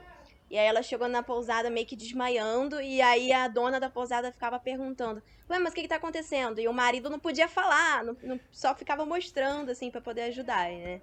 Mas a- o único que eu conheci que não foi bizarro, mas foi o que mais né, eu senti, senti, né, pela promessa, era uma, era uma senhora que tava saindo do, do câncer. E aí ela tava fazendo o caminho pra agradecer é, por por tá, por tá se curando, né? Mas é a real que eu- as pessoas perguntam, assim. Eu lembro de várias vezes que eu tava passando, tipo, às vezes eu tava lá, o velho, "Ué, mas por que, que você tá andando? É a primeira coisa, o povo pergunta sem cerimônia. E aí, de vez em quando, você meio que. Ou, ou- você tá com tempo pra conversar, ou você pensa numa resposta mais rápida. Então, por exemplo, se eu tivesse com pressa, eu falava, não, porque eu precisava ficar um pouco sozinho. E aí segue o baile, entendeu? Puxando nisso, então, assim, mas o que, que gera numa conversa quando você encontra? É aspecto político ou, não sei, sua religião, talvez? Se é que isso se aprofunda, né? Ou fica muito no trivial, só perguntinha, ah, ok, tá bom. Por exemplo, a gente falou lá no começo, né, que peregrinação é aspecto religioso, católico. Mas eu não sei se existe peregrinação, entre aspas, aqui, de Umbanda ou de outras, de budismo. Eu não sei se tem. Ah, tem. Eu não sei, fiquei pensando. Peregrinação entende que você. Tem a pra Meca, né? Ah, tem uma peregrinação Tem. pra Meca de Uhum. caminhar? Pô, que isso. a- Acho que eles têm que fazer uma vez por ano, não é? Não, não, não, não. É que assim, é, que tem é, uma das leis, não é leis, né? Você tem que visitar a Meca, mas eu não sei se tem um trajeto de caminhar 100 km. Eu não sei, tem? Ah, não sabia. Eu não sei se tem um Então, trajeto, mas não deixa de ser uma peregrinação, né? Uma peregrinação religiosa. É. É verdade, não é que peregrinação pra mim agora, eu penso muito no caminhar, a gente tá falando tanto disso. Mas assim, a galera toca no assunto de qual é a sua religião ou isso É, normalmente, quando, quando eu encontro outros peregrinos, é sempre a mesma conversa. Você tá vindo de onde? Mas você saiu que dia? Mas você começou de onde? Quantos quilômetros você fez hoje? Eu acho que a- o assunto religião só vai, pelo menos no caminho da fé, que tem mais gente, só vai ser tocado muito tempo depois se você já vê uma identificação entre as pessoas. Porque, assim, as pessoas ali no meio do caminho da fé, como é muita gente, sabe que não é só o religião não é o único motivo. E a gente sabe que às vezes é um assunto delicado, né? Todo mundo que entende que você é ateu, que você não é cristão, etc. Mas é mais isso. Às vezes até chega a ser a- a- a- o rolê da competição, né? Ah, por que não? Hoje eu fiz mais rápido, eu ando tanto mais rápido que você. Ou seja, tem o peregrino roots que a gente falou na pré-pauta, às vezes você se perde, né? Quero trazer esse momento aqui, tem as plaquinhas. Aliás, vamos dar atenção às plaquinhas. Quero trazer isso porque eu ainda quero fazer. E assim, já se... Caminho da Fé, que já parecida, é bem estruturado. Imagino que a chance de se perder é meio difícil, talvez. Mas Caravaggio, Cora Coralina, tá no comecinho. Deve ter umas plaquinhas ali onde o mato apagou, né? Sobressaiu ali, levantou e você não enxerga nada. Tem, assim, antes de falar das placas, tem essa coisa assim, ah, o peregrino mais rootzeira ou não, por exemplo, pode usar bastão de madeira, usou bastão de alumínio, de titânio, já não pode. Aí já é um peregrino high-tech. Não sei se acontece isso. peregrino Decathlon. Eu também. Eu também. Eu sou um peregrino Decathlon. É, mas tem, o, tem a questão do. Olha o. Do. Ai, meu Deus, do bastão de, do, de bambu ter toda uma referência de Jesus Cristo. Então é o. Ah, então dá pra fazer uma análise do peregrino através da vestimenta. É. Se ele tá usando uma mochila boa, cargueiro, se tá usando uma mochilinha chué, entendeu? Tipo aquela realmente Ou então a, a papete, né? Pra poder fazer referência ao chinelinho de Jesus. Eu sei, que, eu sei que o bastão de caminhada, ele dá um tom, assim. Porque, por exemplo, lembro quando eu tava passando por, por Pirinópolis, aí eu parei um tiozinho, ele... Você, veio caminhando de onde? Aí eu falei, não, Corumbá, pá. Aí contei a história, ele... Ah, dá pra ver que você é profissional pelo seu bastão. Quem faz trilha por aqui, ninguém, ninguém faz, ninguém usa bastão em Goiás. Só quando você tá fazendo algo muito difícil mesmo. Achei legal essa referência. Falei, nossa, sou profissional? o bastão de 50 reais. Mas tem dessa, então, de você olhar uma pessoa com bastão de madeira, você vê a pessoa como mais, vamos dizer, mais. Não sei, um sentimento, ah, essa aí realmente tá mais ah, empenhada em fazer? Vocês têm essas nuances? Cara, eu já vi um. Dessa última vez que eu fiz, eu vi um senhor. Um senhorzinho mesmo. Ele tava com a roupa mais simples do mundo. O que ele tava levando era uma mochila pequenininha, que era um saquinho. Ele tava de chinelo, ele tava com um bastãozinho, de, um cajadinho de madeira, e ele tava subindo a ladeira muito mais rápido que eu. Que tava com, uma- com um tênis, com um bastão de caminhada. Tipo assim, muito mais rápido. É, equipamento que não fazia. Era o. Era, em estereótipos não seria o peregrino profissional, mas ele tava num pique muito melhor do que o meu. É, na real, eu acho que é um ponto de. Eu acho que o bastão, ele dá. Ele é legal porque ele identifica. Imagina que você tá lá numa cidade, tipo, sei lá, Pirinópolis, em, Goi- em Goiás. É uma cidade turística, vai ter um monte de gente. Mas se você vê alguém com uma mochila e um bastão, você sabe que é um peregrino. Você já pode ir conversar com ela sabendo que ele é um peregrino. Você identifica. É igual botar uma camisa do Flamengo, você já sabe que a pessoa torce pro Flamengo, entendeu? É. Então, esse ponto da- da- do bastão, ele já te dá essa vestimenta, essa carapuça de peregrino. E aí é legal que as pessoas que já têm interesse nisso vão conversar com você. A promessa sem jeito. Ah, meu couro, meu corinho, sou tão pegado com ele. Ah, prometido tá prometido. Ó, uma das coisas que eu acho mais interessante também em fazer um caminho como esse é navegação. É você aprender a navegar, assim. Eu acho que tem vários estereótipos. Então, por exemplo, sabendo que o caminho da fé é estruturado e que passam muitas pessoas, a gente já acredita que a a sinalização vai estar mais em dia. Então, necessariamente, a gente não precisaria tanto de um instrumento de navegação, né? Mas isso aí é, é o que a gente imagina. Na prática, são outros poréns, né? Aí eu posso falar, por exemplo, do caminho de Cora Coralina. Ele, mesmo sendo um caminho novo, já tem muita sinalização que está perdida no meio do mato, principalmente quando tem trilha, chove e tampa a sinalização. Aí eu, particularmente, como era a minha primeira peregrinação, eu não tinha essa coisa de ficar procurando sinalização no mato. Eu fui com o Wikiloc na mão e, e quando eu me perdia, eu já navegava ali. Só que eu lembro de ver as pessoas falando, ah, o peregrino não pode usar instrumentos de navegação. Eu falei, ah, eu tô perdido no meio do mato, eu vou ficar rodando igual barata tonta, caçando placa. Tá aqui o instrumento de navegação, eu vou usar. Mas aí eu queria perguntar pra Marina, pra Tainá, qual que é o estilo dela? Se é navegando, é só pelas setas? Como eu que só foi vou isso? pela seta. Eu também não sou muito adepta da tecnologia, não tenho mapa offline, não tenho nada. Então, realmente, eu desligo o celular. Desligo não, deixo no modo avião para ir registrando fotográfico, mas eu não tenho mapa. E aí, no de Caravaggio, também é um caminho meio novo. E a, e a galera não tá muito sabendo do caminho. Então, tem gente que pega a placa porque acha legal. A seta amarela leva para casa, né? Já teve muita placa le- levada para casa de souvenir. E, e aí eu perdi uma, assim, que realmente faltou. Era pra eu tava numa estradinha maior e era para entrar numa menorzinha assim à direita e faltou aquela placa e eu andei 4 quilômetros a mais. Só que 4 a mais significa 8 no total. É bastante quando você já tá. Nossa, e foi o dia é dos muito. cachorros, foi o dia da chuva, foi o dia da subida, foi tudo junto. E eu, como eu fazia, eu já tava lá um quilômetro eu não vi a placa, dois quilômetros eu não vi a placa, eu falei, tem alguma coisa errada.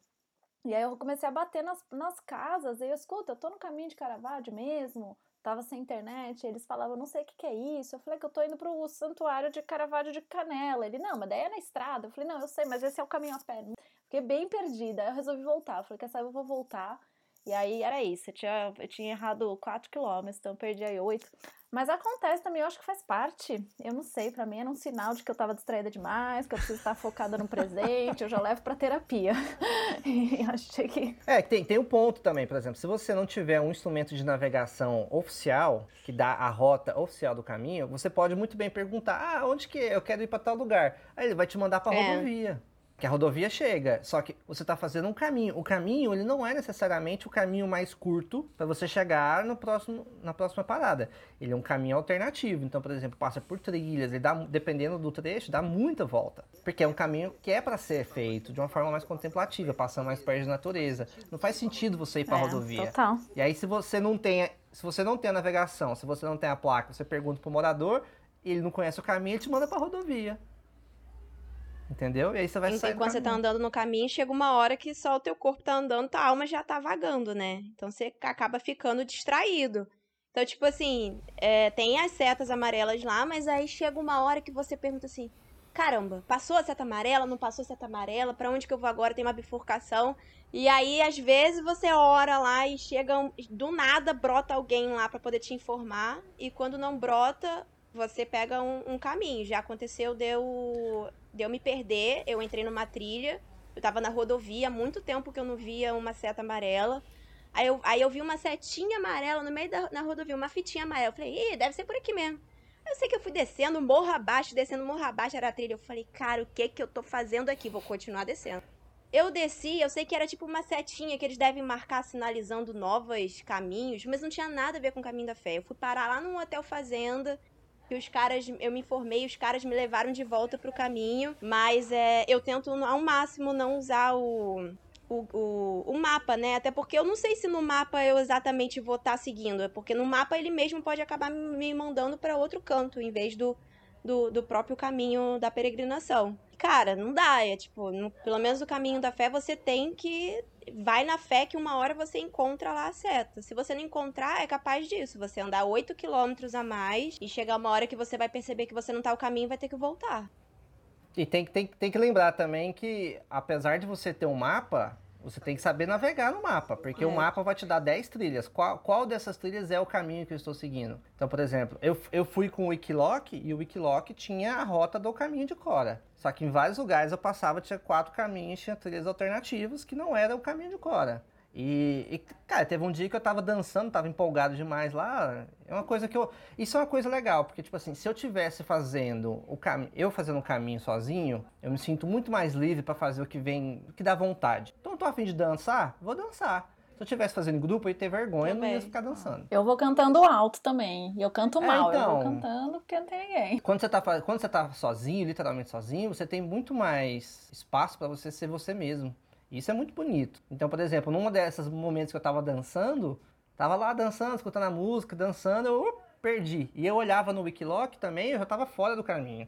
caí numa trilha alternativa. Só que aí eu vi a direção, eu falei, bom, estou perdido há 20 minutos, tem um canavial aqui de, de, de cana, eu sei que se eu passar por dentro aqui, eu vou entrar. E aí eu peguei o meu bastão, saí roçando o mato na maior ignorância do mundo. 20 minutos depois, todo arranhado, depois de ter visto aranhas, de ter visto um monte de coisa, eu cheguei lá. Mas esse dia foi legal também, porque eu vi. Eu vi cobra e eu vi Ah, um tamanduá legal. mirim. Eu nunca tinha visto ele na vida selvagem. Aquele pequenininho. Foi super legal.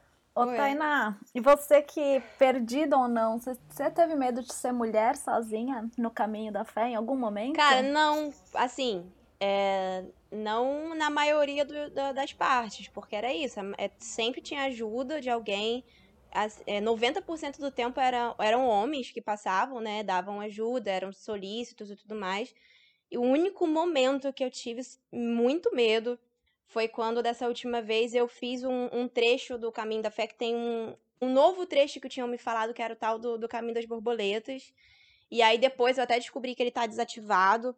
E aí eu entrei e era, no, e era um, um, um caminho completamente diferente de todo o caminho da fé. Era um, num mato assim mais alto que eu. Eu tinha que ir entrando pelo mato, não tinha sinalização, eu me perdi. Tinha umas trilhas assim que era só um, um, uma, um pé na frente do outro, não tinha sinal de telefone, era muito fácil de escorregar.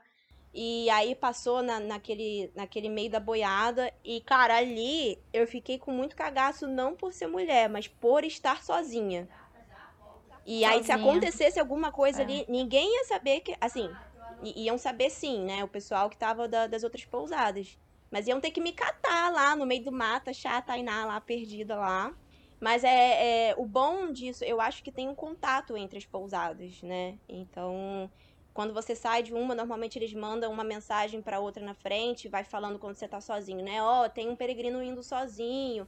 É, e eles, eles mantêm esse cuidado. Já aconteceu do de eu chegar de noite e alguém de moto veio atrás de mim, do nada, uma moto no meio da rodovia para do meu lado e fala: Você é a Tainá?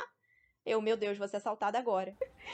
E não era, era outra pousada vindo meio que perguntar se eu tinha precisava de resgate ou não. Sempre Legal. foi muito gostoso, assim. É, o que mais me perguntam é a mulherada querendo saber se é de boa a mulher andar sozinha no Brasil, né? Porque Caminho de Santiago, geralmente a mulherada vai sozinha, mas no Brasil o pessoal ainda tem medo de fazer Caminho da Fé, Caminho de Caravaggio. Nossa, me perguntam demais, tipo, ah, é de boa mesmo, sozinha. Eu achei os dois bem tranquilos de, de fazer sozinha, apesar de Caravaggio não ser muito conhecido, e as estradas de Caravaggio, algumas estradas de terra estão em obras, então a gente passa por muito, é, muita obra, muitos homens trabalhando e eles ficam te olhando, né? Você tá lá sozinha, passando de mochila. Mas uma coisa que eu aprendi foi sempre cumprimentar, puxar papo, né? Não, não demonstrar medo, porque imagina, eu sou de São Paulo, se eu tô sozinha numa, numa rua escura, num beco cheio de homem, bate um medo. A gente tem esse medo enraizado de ser mulher sozinha, mas eu aprendi que nas peregrinações vai puxar papo, dá bom dia, deseja bom trabalho e segue, né? Nunca demonstra medo. Então eu passava por muitas obras, 10, 15 homens assim trabalhando, eles param, me olham, o que você tá fazendo aqui de mochila? Eu dou bom dia, ah, tá, essa obra, não sei o que, não sei o que, e, e segue. E teve uma vez que eu, eu comecei a ficar com um pouco de medo, eu tinha uns três caras assim, me olhando, me olhando, e eu chegando, eu falava, ai meu Deus, será que eles vão me abordar? Que será? Não paravam de me olhar. Nessa hora passou um senhorzinho de carro, ele, mas foi bem na hora, ele encostou, Falou, você é peregrina? Eu falei, sou. Ele, eu tô indo lá tomar vacina. Eu tava indo tomar vacina de Covid. Tô indo lá tomar vacina. Na volta, para no meu bar, eu vou abrir pra te servir um café. Eu abro pra todos os peregrinos. E ele me falou onde que era, daí na volta ele passou de carro ainda. Mas foi tão na hora, assim, quando eu tava vendo três homens, eu falei, nossa, ele passou. Mas aqueles três homens nem cumprimentou. Eram só pessoas olhando, talvez. Não, depois eu passei, olhando, é, olhando de um jeito estranho, mas era pela curiosidade de ter uma pessoa com mochila no meio do nada. Na real, é, É, essa, acho que assim, às eu vezes acho que- acontece algumas situações de. Principalmente, eu acho que quando tá- a gente tá na rodovia, é, eu me sinto muito mais vul- vulnerável. Porque na rodovia tá passando carro de tudo quanto é canto, as pessoas não estão entendendo o que você tá fazendo ali, deve achar que você é um louco andando sem rumo de mochila. E, cara, tipo, a qualquer momento pode passar um carro ali, sei lá, né? Então é- eu coloco toda a minha força naquele bastão que eu estou segurando. Se acontecer alguma coisa, aquele É. bastão vai ser minha, minha correria. Que, ali- aliás, quem faz. Eu sou, em Tauba, tô de- sou de Taubaté, né? Aparecida é só 30 km. Eu acho loucura quem faz na, na Dutra, por uma questão de periculosidade. É. Além da questão da mulher, mas. Cara, vácuo, meu Deus, gente. E assim, é muito próximo. Nossa, e andar. A parte que você tem. Você se acorda de manhã, você sabe que o primeiro trecho é a rodovia, cara. É o mais difícil, porque a rodovia, mano. Pelo menos eu, eu faço de bota, né? Assim, eu sou do time da Marina. Porque eu, eu prezo pelo meu tornozelo. E, Cara, a bota fica bem mais desconfortável. E o vácuo dos carros, mano, te dá uma. Mano, você, é, tipo, você não é nada, tá ligado? Um errinho ali, o cara te leva e adeus. E quando passa caminhão mesmo, você tá naquelas. na valeta ali, mano, nossa, velho. Dá uma sensação bem ruim, assim, cara. É tipo. Ai, sei lá. E todo mundo, mano, às vezes reduz, assim, pra entender o que que tá acontecendo ou acelera com medo de você. Aí eu vou falar, o careca de barba aqui, né? A galera se caga de medo e acelera e, e faz um vácuo ainda maior, cara. E aí, tipo, fica ainda mais, é, mais tenso, assim. Eu fiz alguns. Eu, eu, eu começava a caminhar muito cedo, né? Porque o sol de Goiás é muito bravo. Então, fiz várias saídas de madrugada na rodovia. Eu andando na rodovia, tudo escuro, cara e bêbado vindo do outro lado, era bem desconfortável, assim, cara. Acho que são os trechos, assim, onde você mais se questiona por que, que você tá fazendo aquilo, porque deixa de ser um, um rolê tão interessante, né? Tanto que vários caminhos, à medida que eles se estruturam, a ideia deles é tentar tirar o máximo de asfalto possível. À medida que um caminho, por exemplo, eu, eu tive contato com muitas pessoas que foram criadoras do caminho, né? Então, por exemplo, eu dormi na casa do Bismarck, que ele foi um um dos idealizadores do caminho, ele mapeou o caminho. Então ele fala até desse desenvolvimento dos caminhos, que eles vão até plantando árvores, cara, para ter mais sombra. Então o, de- o desenvolvimento de um caminho não é um projeto de dois anos, é um projeto de 30 anos. Então, à medida que você pega o caminho, você vai ver ele de diversas formas. Eu tenho muita vontade de fazer o caminho de corda daqui 10 anos, porque eu sei que vai ser um outro caminho. Vai estar muito mais arborizado, vai ter menos trecho em rodovia, vai ter mais trilha, né? Então, acho que isso é interessante também. Essa história da rodovia, acho que é legal dar uma dica pro pessoal de Caravaggio. São dois caminhos de Caravaggio, de Canela para Farroupilha ou de Farroupilha para Canela, você pode escolher. Mas prim- os primeiros dois dias de Canela para Farroupilha são chatos, são de rodovia. Então é melhor fazer de Canela para Farroupilhas para você pegar esses dois primeiros dias mais chatos no começo e depois é só natureza e estradinha de terra, fica bem mais gostoso. Mas para quem faz o caminho contrário, o final acaba sendo mais frustrante. É, Eu acho que a rodovia tem, tem, tem dois pontos, assim. Tem a a coisa que você é mais arriscado, você fica mais exposto, você tem que estar mais atento. Mas é, eu, ao mesmo tempo, eu acho. Levo como se fosse uma oportunidade, porque você vê a rodovia completamente diferente do que se você tivesse de carro. Acaba tendo a. Ali na descida de. No caminho da fé tem uma parte que desce Campos do Jordão, indo pra Pindamonhangaba. E, cara, de quem faz ali de carro, não vê a paisagem de quem tá a pé. Você vê a trilha do trem lá, o trilho do trem lá embaixo, com as curvas é, é, bem. Da, da, da estrada, é outra perspectiva, assim, que de carro é impossível de ver. Fazer qualquer coisa a pé, cara, te dá uma, uma dimensão muito diferente de distância, de, de apreciar. Tu falou na pré-pauta, né, Richard, na ressignificação espacial, né? Você falou, cara, o estado de Goiás é um país inteiro na Alemanha, sei lá, né? Não, né? Você- Porque, tipo assim. Sua noção é- do e- território. É, eu, eu como viajante, eu falei, bom, o Brasil é grande pra caralho, dá pra viajar uns seis anos aqui. Seis anos dá pra você conhecer bastante coisa no Brasil. Meu irmão, depois que eu fiquei 15 dias andando só em Goiás, eu fiz só uma tripinha ali do nada.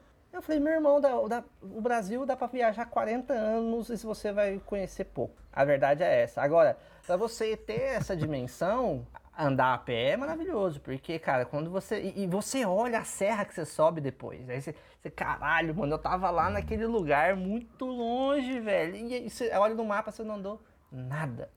Então Ô, é Richard, muito. É muito bom, assim, eu- é, sei lá, muda. Mas você acredita que depois da peregrinação, a vontade de viajar pelo Brasil é maior do que você tivesse só ido na Chapada Diamantina, por exemplo? É maior, cara. É maior porque você, quando você anda a pé, você tem uma outra perspectiva. Eu conversei muito até com quem fez o caminho de bike.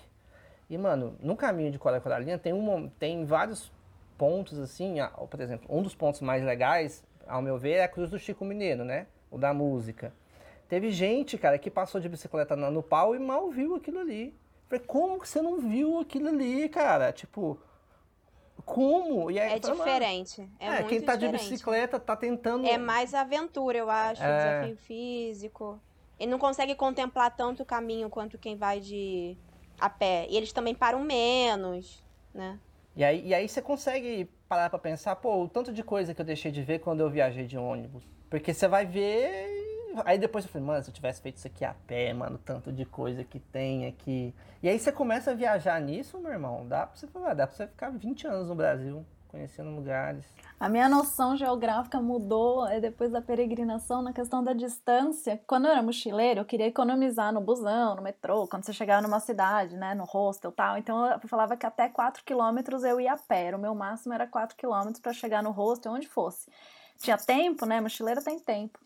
E aí, depois da peregrinação, esse número aumentou. Hoje em dia, tudo bem que aqui na Europa, eu tô, morando, eu tô morando em Copenhague, e é plano. Então, de vez em quando, em alguma outra cidade, uma amiga chama para um almoço, é 15, 20 quilômetros daqui, visitar na casa dela tal. E eu olho e falo, eu vou a pé. Saio seis da manhã pro almoço e, e chego em como? A mulherada toda chega de trem tal, e eu chego a pé. E comecei a fazer isso a cada. Se for 20 quilômetros, é um sábado, um domingo, algum dia que eu tenho tempo, eu vou a pé, eu aproveito para fazer a caminhada. Então, conhecer cidades aqui próximas, eu tenho ido a pé. Isso mudou demais, assim, nessa percepção do que, que é longe. Muito bom. Ressignificando. É, para mim, Marina, o meu, assim, a continente africano, eu falo, logo ali, para mim é uns 7, 8. Agora, 15, ainda mais que assim, eu vou transpirar, né? Eu não sei cada corpo, mas o cabelo, não sei. Mas, ok, tá, não, mas você então, para pensar, disso. cara, 15, 15 quilômetros, cara, é tipo duas, três horas caminhando. É tipo. Ó, eu, Kainan, eu sei que eu ando 15, mi- 1 km em 15 minutos. Assim, no passo do dia a dia. Claro que, então... é, vocês têm noção disso? Até uma curiosidade. Vocês têm noção de quanto... No, na- no caminho, vocês percebem quanto vocês andam por hora? Tudo bem que depende da estrada, né? Se é uma subida. Eu fazia 4 km por hora normalmente. Eu faço 4,7. Eu fiz bem menos, cara. Eu fiz. Era mais ou menos 3,5 km por hora. Mas lembrando que eu tinha muitas pausas para gravar o documentário. Sobe drone, desce drone, bota a mochila, tira a mochila. Mas vocês tinham essa autopercepção antes ou não? Não, nunca tinha parado pra pensar Não. nisso. E assim, é, é meio diferente, porque é justamente o que o Richard falou, quando você. tem- tipo, você vai calculando, né? Mas você para pra contemplar, você para pra tirar foto. Então, eu acho que não dá pra saber exatamente quantos quilômetros que você anda. Assim, tem lugar que tem ladeira, tem lugar que não tem. É muito relativo. É que eu perguntei mesmo, assim, porque eu no dia a dia eu ando bastante, então eu sempre sei que eu- quando eu vou chegar no lugar, eu olho a distância, eu chego em meia hora, porque eu sei que é 2 km, então não sei como seria na peregrinação. Mas aí tá uma informação. Mas tem uma coisa que você vai, que você não prevê, é que, você- por exemplo, você vai fazer a caminhada. Aí você sabe que vai acontecer alguma coisa que pode, que pode demorar mais. Vai que você, por exemplo, o dia que eu encontrei o tamanduá lá, eu fiquei meia hora só observando o tamanduá até ele ir embora. Ah, eu falei, eu tenho pressa pra quê? Aí a única conta, a única conta que eu fazia era, eu vou sair de manhã, seis da manhã, e eu quero tentar chegar até umas três da tarde, que é quando o sol começa a castigar mesmo. Então eu só fazia a conta do sol. Se eu acelerava, era por conta do sol. Então essa era a conta que eu fazia. Agora antes isso. A promessa sem jeito. Ah, meu couro, meu corinho, que sou tão pegado com ele. Ah, prometido tá prometido. Como eu sou de Taubaté, eu tô próximo de Aparecida. Já falei que dá uns 30 km. E aqui tem a filial da Globo. Então sempre tem em volta matérias do cara que fez a promessa, ou carregando a cruz, seja ela de madeira oca ou não. Mas o ponto é, sempre tem a imagem de pessoa chorando porque o caminho foi longo, ou ajoelha. E eu queria saber a chegada, né? O ponto final pra vocês. É tudo isso como a gente imagina? Houve, sei lá, vocês choraram? Ou foi assim, ah, cheguei, bati o ponto. Coloquei aqui no Google Maps que eu cheguei, fiz minha rotinha. Ou foi, foi tipo o sino que a Marina foi, é um botão que agora acabou com a minha romantização, tá, Marina, depois dessa? Agora eu tô, vou entrar na igreja e vou pensar que é um botão. Mas como é que foi pra vocês? Só uma coisa que eu esqueci aqui, eu tô pensando muito na imagem de, da Espanha, né? Do Caminho de Santiago. Aquela praça, né? Porque eu não tenho referência no Brasil. Aparecida, mas como lá em, em Espanha tem muito aquela praça, aquela mármore no chão, pessoas meio que chorando, essa imagem que eu tenho. Mas daí, como é, que é? É, quando você começa, quando você chega em Potim, você já vê a Aparecida lá de longe, né? Aí já começa os olhos brilharem. Aí você fala, meu Deus, aí é- começa um, um turbo no teu pé que você só quer andar. Não sei se é ao mesmo tempo que é, eu quero logo terminar o caminho ou se eu quero logo chegar, né? Chegar pra poder ter a emoção, porque você tá há dias andando e aquele era o teu objetivo. E aí você vai chegando em Aparecida e vai vendo aos poucos a, a basílica ali de longe. Cara, ali, pra mim, assim, eu já fiz várias vezes o caminho, já fiz em trechos muito curtos. Eu acho que é muito diferente quando você faz, tipo assim, já fiz o caminho em três dias, um trecho em três dias. a emoção é diferente de quando você já tá mais tempo andando. Quando você tá mais tempo andando, a imersão você já faz, já faz parte do caminho. Você já é o peregrino, não é mais a, a pessoa com a sua identidade, né? E aí, nossa, eu acho que vai. Eu já, já vou ficando com aquela cara vermelha, me segurando para poder não chorar no meio do caminho, todo mundo tá me olhando. Quando eu chego, boto o pé ali naquele pátio, no estacionamento de, ali da Basílica, eu choro muito, assim, porque eu acho que é muito da entrega, do comprometimento.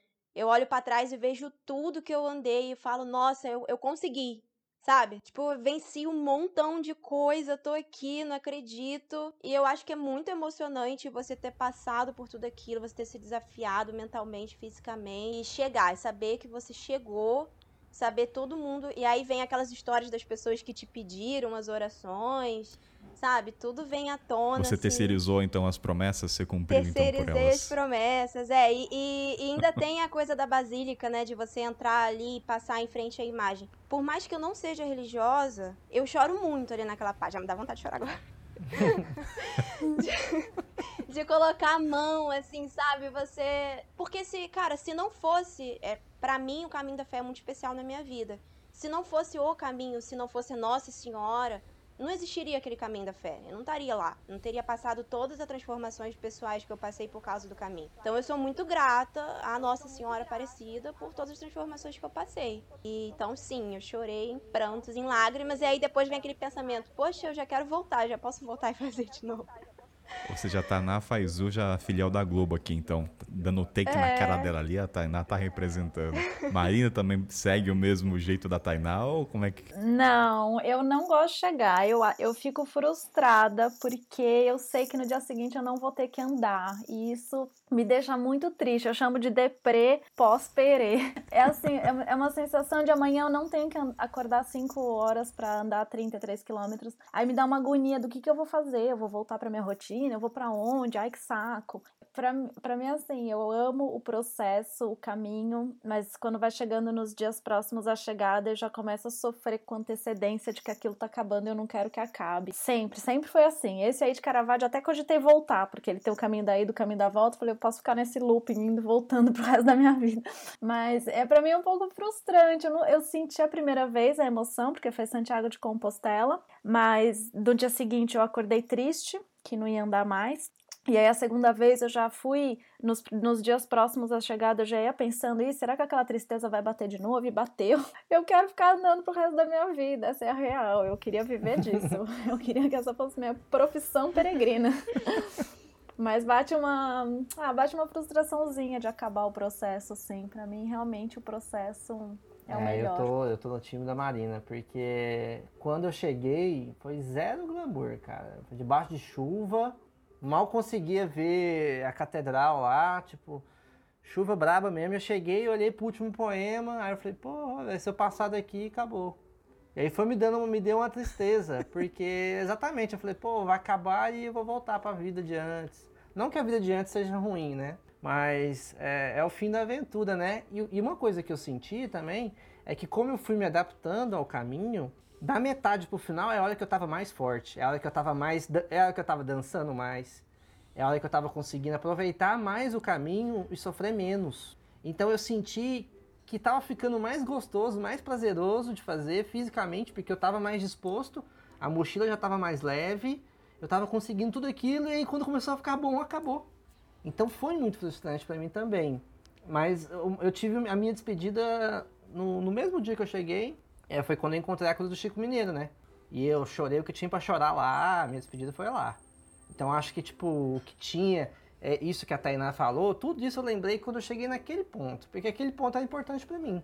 E aí o resto, cara, eu cheguei lá, por isso que eu nem importei com carimbo. Porque pra mim foi tudo ali naquela cruz ali, entendeu? Acho que é, é ali que mudou. Eu tô totalmente com eles, porque parece que assim, por exemplo, lá em Aparecida, chegou em Aparecida, tipo, aí você visitou todo o santuário, aí do nada você vai, acabou. Eu, eu tenho a sensação que eu fico perdida. Então, tipo, existe essa de, deprê pós-perê. Porque, tipo, a sensação de perder, você sabe que não vai andar, você sabe que você não vai ter mais aquela imersão total. E aí, agora? O que, que acontece? Vida normal, vamos voltar pro. pro... A Marina falou dessa pós-deprê, eu fico imaginando agora voltar de ônibus, né? Deve ser pior. Então, Tô pegando eu volto um busão, de né? ônibus. Tipo, É isso, é muito estranho.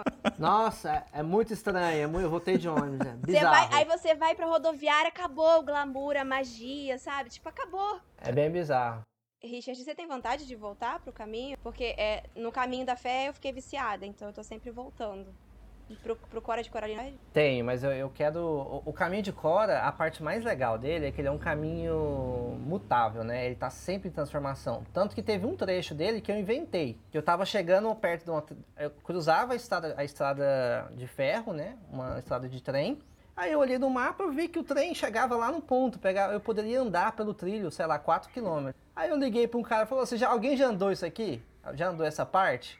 Eu falei, Richard, pessoal de bicicleta não passa, não tem como, mas a pé acho que é de boa. E se, não- e se tiver, se o trem vir, tem um monte de escape. Eu falei, ah, vou andar aqui. Aí eu andei isso, gravei, foi pro documentário e tal. Aí hoje eu volto, converso com o pessoal da associação, eles estão falando de talvez implantar, colocar aquilo ali como um trecho. Porra, eu falei, cara, que irado, velho. Tipo, é, faz parte. é. Eu, eu senti que eu contribuí com aquilo, né? Então isso é legal. E aí eu gostaria de voltar para ver o que, é, o que esse processo se transformou. Como que o caminho ficou daqui quatro anos. E reencontrar os personagens que eu encontrei, tipo, seu Quinzinho, Bismarck, todo mundo que foram pessoas muito especiais, assim, né, durante o trajeto. Então eu tenho essa vontade sim. Eu confesso que depois de toda essa conversa, a minha motivação é fazer o caminho da fé e parar no bar e conhecer os donos do bar.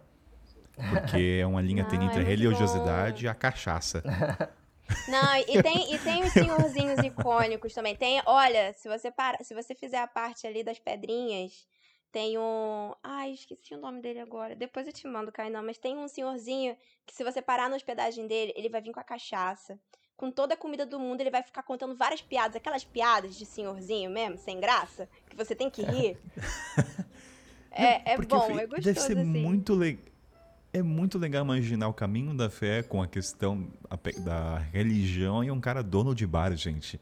É muito cara. contraditório assim na- nos dois la- forças antagônicas. É a melhor parte de conhecer o Brasil, velho. A melhor parte de conhecer o Brasil é assim, cara. É através das pessoas, das, das histórias, de pessoas, de pessoas que estão ali, vivendo aquilo ali, conhecem ali, tudo, as histórias de onça. É Não, sabe o que tá passando pela minha cabeça aqui, Chico? Como deve ser os nomes desses bares? Caminho, sei lá, que cara tá com fé ali. Deve ter um título, deve ser. Não sei, gente, posso estar totalmente enganado, mas os nomes dos bares devem ter algum aspecto com fé, não tem? Alguma coisa de piada, levando pro santo, cachaça do santo, não sei. Ou não, tem nada a ver. Não sei, eu o que eu pensei, eu- gente. O nome do bar. o nome do bar no Brasil. ah, enfim, quando eu fizer, eu vou me atentar a isso. Vou perguntar qual é o nome do seu bar. Ah, caminho do. Enfim. Podemos então pro último bloco, gente? Vou descer a trilha então, fechou? Vamos.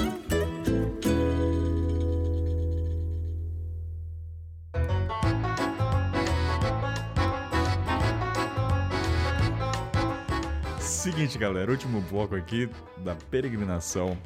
E aí eu vou trazer um pouco dos bastidores, né? Falando com o Richard, a gente bate um papo às vezes, aí o Richard estava fazendo, aí, "Ei, Richard, como é que tá? Tá bem? Tá bom? Aí ele falou assim, Kainan, vou, vou falar a palavra, tá, gente? Pode falar. Aí falou, aconteceu. eu tô rindo aqui antes mesmo de falar. Ele falou, como é que você tá, cara? Ah, tô bem, mas o meu pau tá sangrando. Eu falei, oi? Aí assim, eu vou deixar isso. E assim, lembrando que ele não via a namorada Lana faz tempo, né? Então o menino tava a flor da pele. Tava lá do animalesco ali, ah, com tudo. Agora, Richard, eu vou deixar essa peripécia, essa resenha contigo. E por favor, nunca mande essa foto. Eu não vi, não quero ver, tá? Por favor, que. que... Então, Então, a- aí a gente tem vai- que pensar, né? Aí a gente tem que pensar também que a- uma peregrinação requer um grande esforço físico e com um grande esforço físico também tem consequências a curto e médio prazo, né? Também, se você não se cuidar, pode ser a longo prazo. No meu caso, eu perdi duas unhas, uma caiu, a primeira ficou roxa, né? Depois ela caiu, cresceu, a outra perdeu um pouquinho pela metade. Até aí tudo bem, mas uma semana depois que eu terminei, uma semana depois eu terminei o caminho, eu vim pra Bahia encontrar a Lana, minha namorada. E aí, saudade, pá, a gente foi, foi transar e eu senti uma dor ali, né, velho? Senti uma dor que não tava atípica, vamos dizer assim. Aí a gente terminou tal. Cara, passou uns 10 minutos, eu senti uma, ardência muito grande, assim, mano, no pau. Ardeu muito. E eu, caralho, velho, o que, que será que aconteceu? Mano, na hora que eu olhei a cueca, mano, cueca cheia de sangue. Eu falei, fudeu. Aí, mano, falei, fudeu. Eu falei, tô morrendo, né? sangue, sangue, saiu sangue do, da uretra, você pensa que tá morrendo, né? E aí no outro dia eu fui no médico, cara, e falei, contei toda a situação.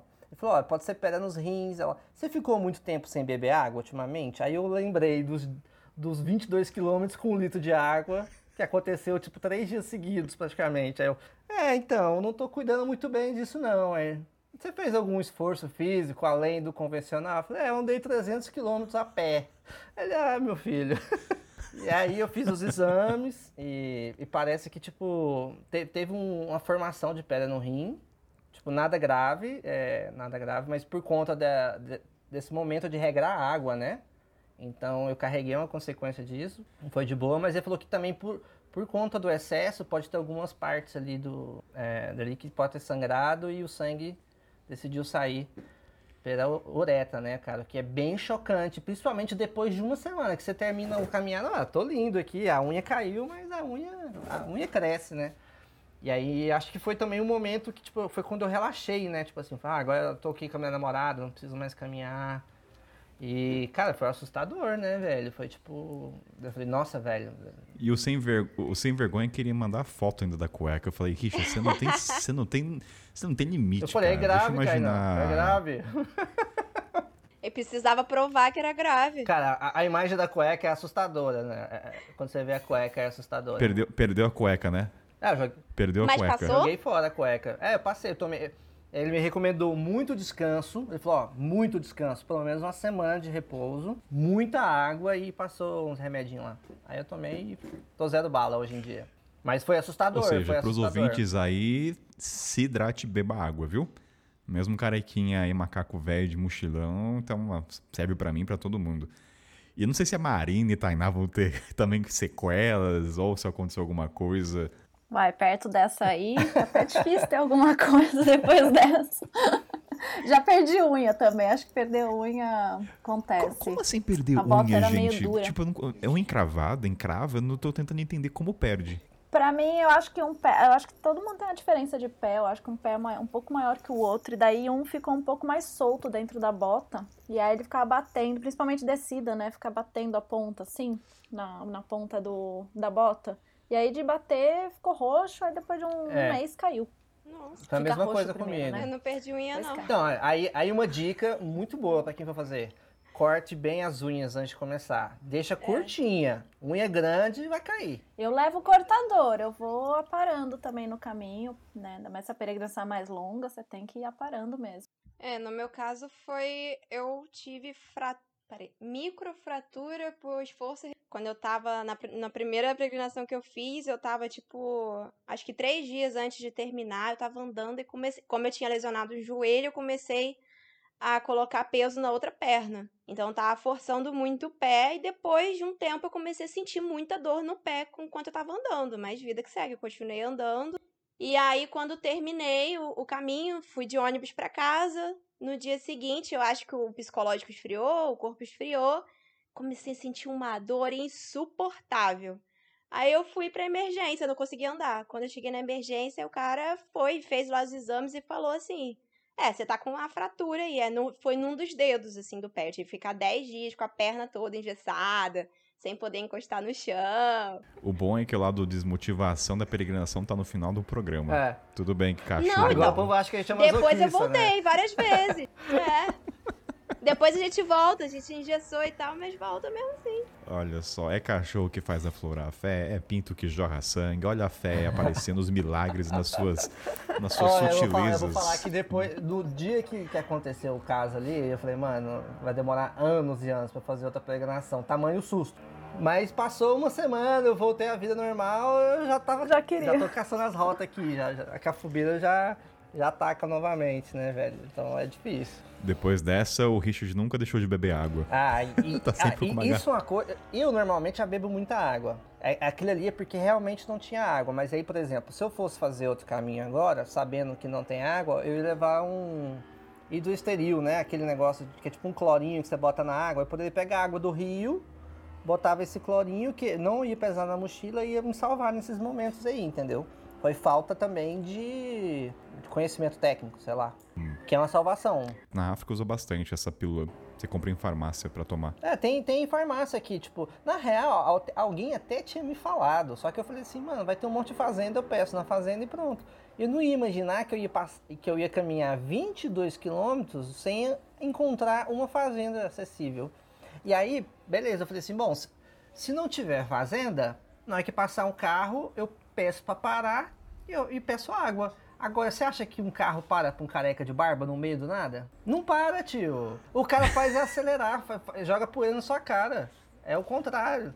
Mas vem cá, só pra poder dar um alívio, assim, pra quem for fazer esse caminho. Tem rio, então, passando. Dá pra poder levar o clorinho. Rio, Rio água teria. Se eu tivesse o, o clorinho, eu acho que eu não ia passar tanto perrengue nesse ponto da água, não. Ali foi uma falha minha mesmo, técnica de. Porque eu faço muita trilha e eu, eu, eu não levo isso. Geralmente eu levo água e tal. E aí poderia ter usado, né? Sabe uma coisa, antes de a gente encerrar, que eu acho que é importante falar, eu penso assim, quando vocês estão falando de peregrinação, eu sempre penso em dia ensolarado, mas a gente não falou dos dias de chuva, que deve ser uma bad vibe, eu imagino.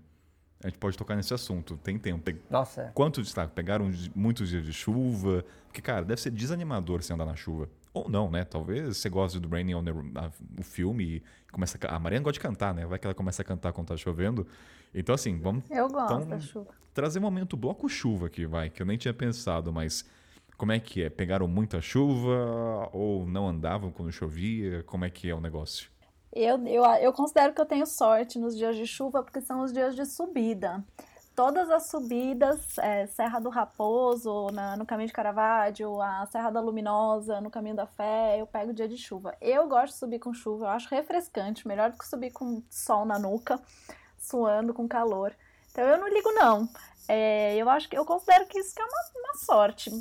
O problema da chuva é que você né, tem que se proteger, você põe aquela capa ou aquele poncho, e aí começa a dar um calor por baixo, porque é, é dia quente com chuva, e aí você fica assim, é um plasticão, né? Você põe por cima da mochila, por cima da tua cabeça, aí você fica suando por dentro, mas você tira também, você fica ensopado, dá uma certa confusão aí. Mas eu não acho ruim, não. Eu acho que refresca bem, Eu, eu acho que tem um ponto, Marina, também, que assim, como cada um vê chuva, que como Taubaté, Vale do Paraíba, chuva são com raios e trovões, É, isso que eu ia falar agora. não são chuvas Eu acho de gostoso a Goiás. chuva. Mas é, quando você tá bem equipado com poncho, porque eu, eu passei um perrengue que eu levei uma capa bem fuleira. E aí a água entrava por dentro da capa. E aí ela. Eu sei que depois chegou um momento que minha mochila tava realmente carregando água. Tipo, virou um filtro ambulante minha mochila. E aí passei um perrengue com isso, passei um perrengue quando teve é, raio, muito raio, tava completamente exposto ali, um cagaço danado e tava carregando bastão. E aí eu fiquei pensando, cara, o bastão será que vai, vai ser um para-raio aqui? Eu sei que caiu um, raio na hora, eu sei que joguei o bastão longe, eu falei, cara, eu não sei o que fazer, não sei o que fazer. E aí vinha uma rua, assim, perpendicular, rua inclinada, e aí vinha aquele riacho de chuva, tive que pular, foi um É a fé pôr na prova a todo momento. É. E não, e teve o pior, assim, a pior chuva que eu peguei foi um dia que tava. Eu passei, foi o, o tal do dia do caminho das borboletas, que foi o Meu, dia eu vou pesquisar marcante. esse caminho das borboletas, porque é vários. Esse dia aí dava um episódio. Dava um Só episódio. esse dia. Porque, tipo, de noite eu passei, acabou o caminho, eu tinha que chegar, andar mais uns 8 quilômetros até a pousada. Aí o cara foi falando assim pra mim: não, vai andando, é uma subidinha de boa. Começou a chover um horror de noite, uma subida. Cara, do nada eu só patinava assim no, no, na terra. Eu não conseguia enxergar nada na minha frente com a lanterna. Muita chuva, muita chuva. E assim, rezando pra poder não ter raio. Mas assim, muito perrengue, muito perrengue. É bom pra refrescar durante o dia, mas é muito perrengue no, no total. Eu, eu acho que vai variar da, da condição da chuva e o momento da chuva. Então, por exemplo, eu peguei seis dias de sol lascado no Goiás, então quando choveu, glória senhor. Mas aí, aí você tem que ter um equipamento bom, por exemplo. Eu não uso poncho, mas eu tenho uma jaqueta de chuva excelente, uma capa de chuva excelente, uma bota impermeável muito boa. Então essa combinação me dava tanto conforto que eu ia de fone na chuva, escutando música. Porque a, a- a minha capa de chuva, ela fecha Tipo assim, a minha jaqueta de chuva, ela fecha aqui, me dando conforto térmico, assim, saca? É uma jaqueta muito boa. Então nem poncha eu uso e foi tranquilo. Então como tava vindo de muitos dias de sol, os dias de chuva me aliviaram. A única coisa que você tem que prestar mais atenção é poça, escorregar, né? É muito mais fácil você escorregar. Porque, tipo, o ponto de equilíbrio quando você tá com a mochila é muito diferente de você tá andando. Então, um, se você coloca o peso para trás, assim, um pouquinho, ela vai te jogar para trás. E aí, se você tiver com um solado ruim, mano, pisou numa pedra, você vai cair de, de sentado. E bate cox, machuca, aí para caminhar depois é diferente. O que eu sentia que era difícil no dia de chuva era levantar e começar a caminhar. Porque você acordava, já você tá todo estrupiado, todos os dias. Aí você acorda, num, tá todos os dias, tá fazendo um calor da miséria às seis da manhã. Aí, de repente, seis horas da manhã, tá um frio, seu corpo tá gelado, você vê, que, você vê aquele clima terrível. Você, mano, eu não vou andar nessa porra, velho. Não quer sair da coberta, é, esse né? momento motivacional de você sair no dia de chuva, esse é difícil. Mas uma vez que você já molhou, você já tá lá, aí vai embora. No há gratiluz que dê motivação, né? É, Eu acho que essa é a palavra. Agora tem um ponto que foi muito comédia comigo, Kainan. Eu tenho uma capa de chuva muito bom pra mochila, né? E aí, no- um, um dia de chuva específico, eu acordei de manhã, cadê minha capa de chuva? Aí eu falei, puta merda, velho, larguei lá na outra cidade. Aí eu, aí eu, mano... Quantos quilômetros da outra cidade? Não, eu, tipo, tava 30 quilômetros, eu não ia andar. Não, não, não, a capa de chuva, perdeu, tchau e benção. Isso é uma coisa na peregrinação. Se você deixar. Você tem pouca coisa. Os itens são essenciais. Se você perde, faz muita falta. E aí eu não ia ter uma capa de chuva top da Decathlon pra estar lá. Aí eu improvisei um sacão de lixo, velho. E esse sacão de lixo. É sério? Sério, um sacão de lixo raiz mesmo assim, enorme. E ele foi minha capa de chuva até eu terminar o caminho. E aí, quando eu terminei o caminho, depois de andar mais 100 km, eu vi que a capa de chuva tava num bolso escondido da mochila lá. Aí eu fiquei muito puto, velho. Eu falei, caralho, velho, andando com essa porra.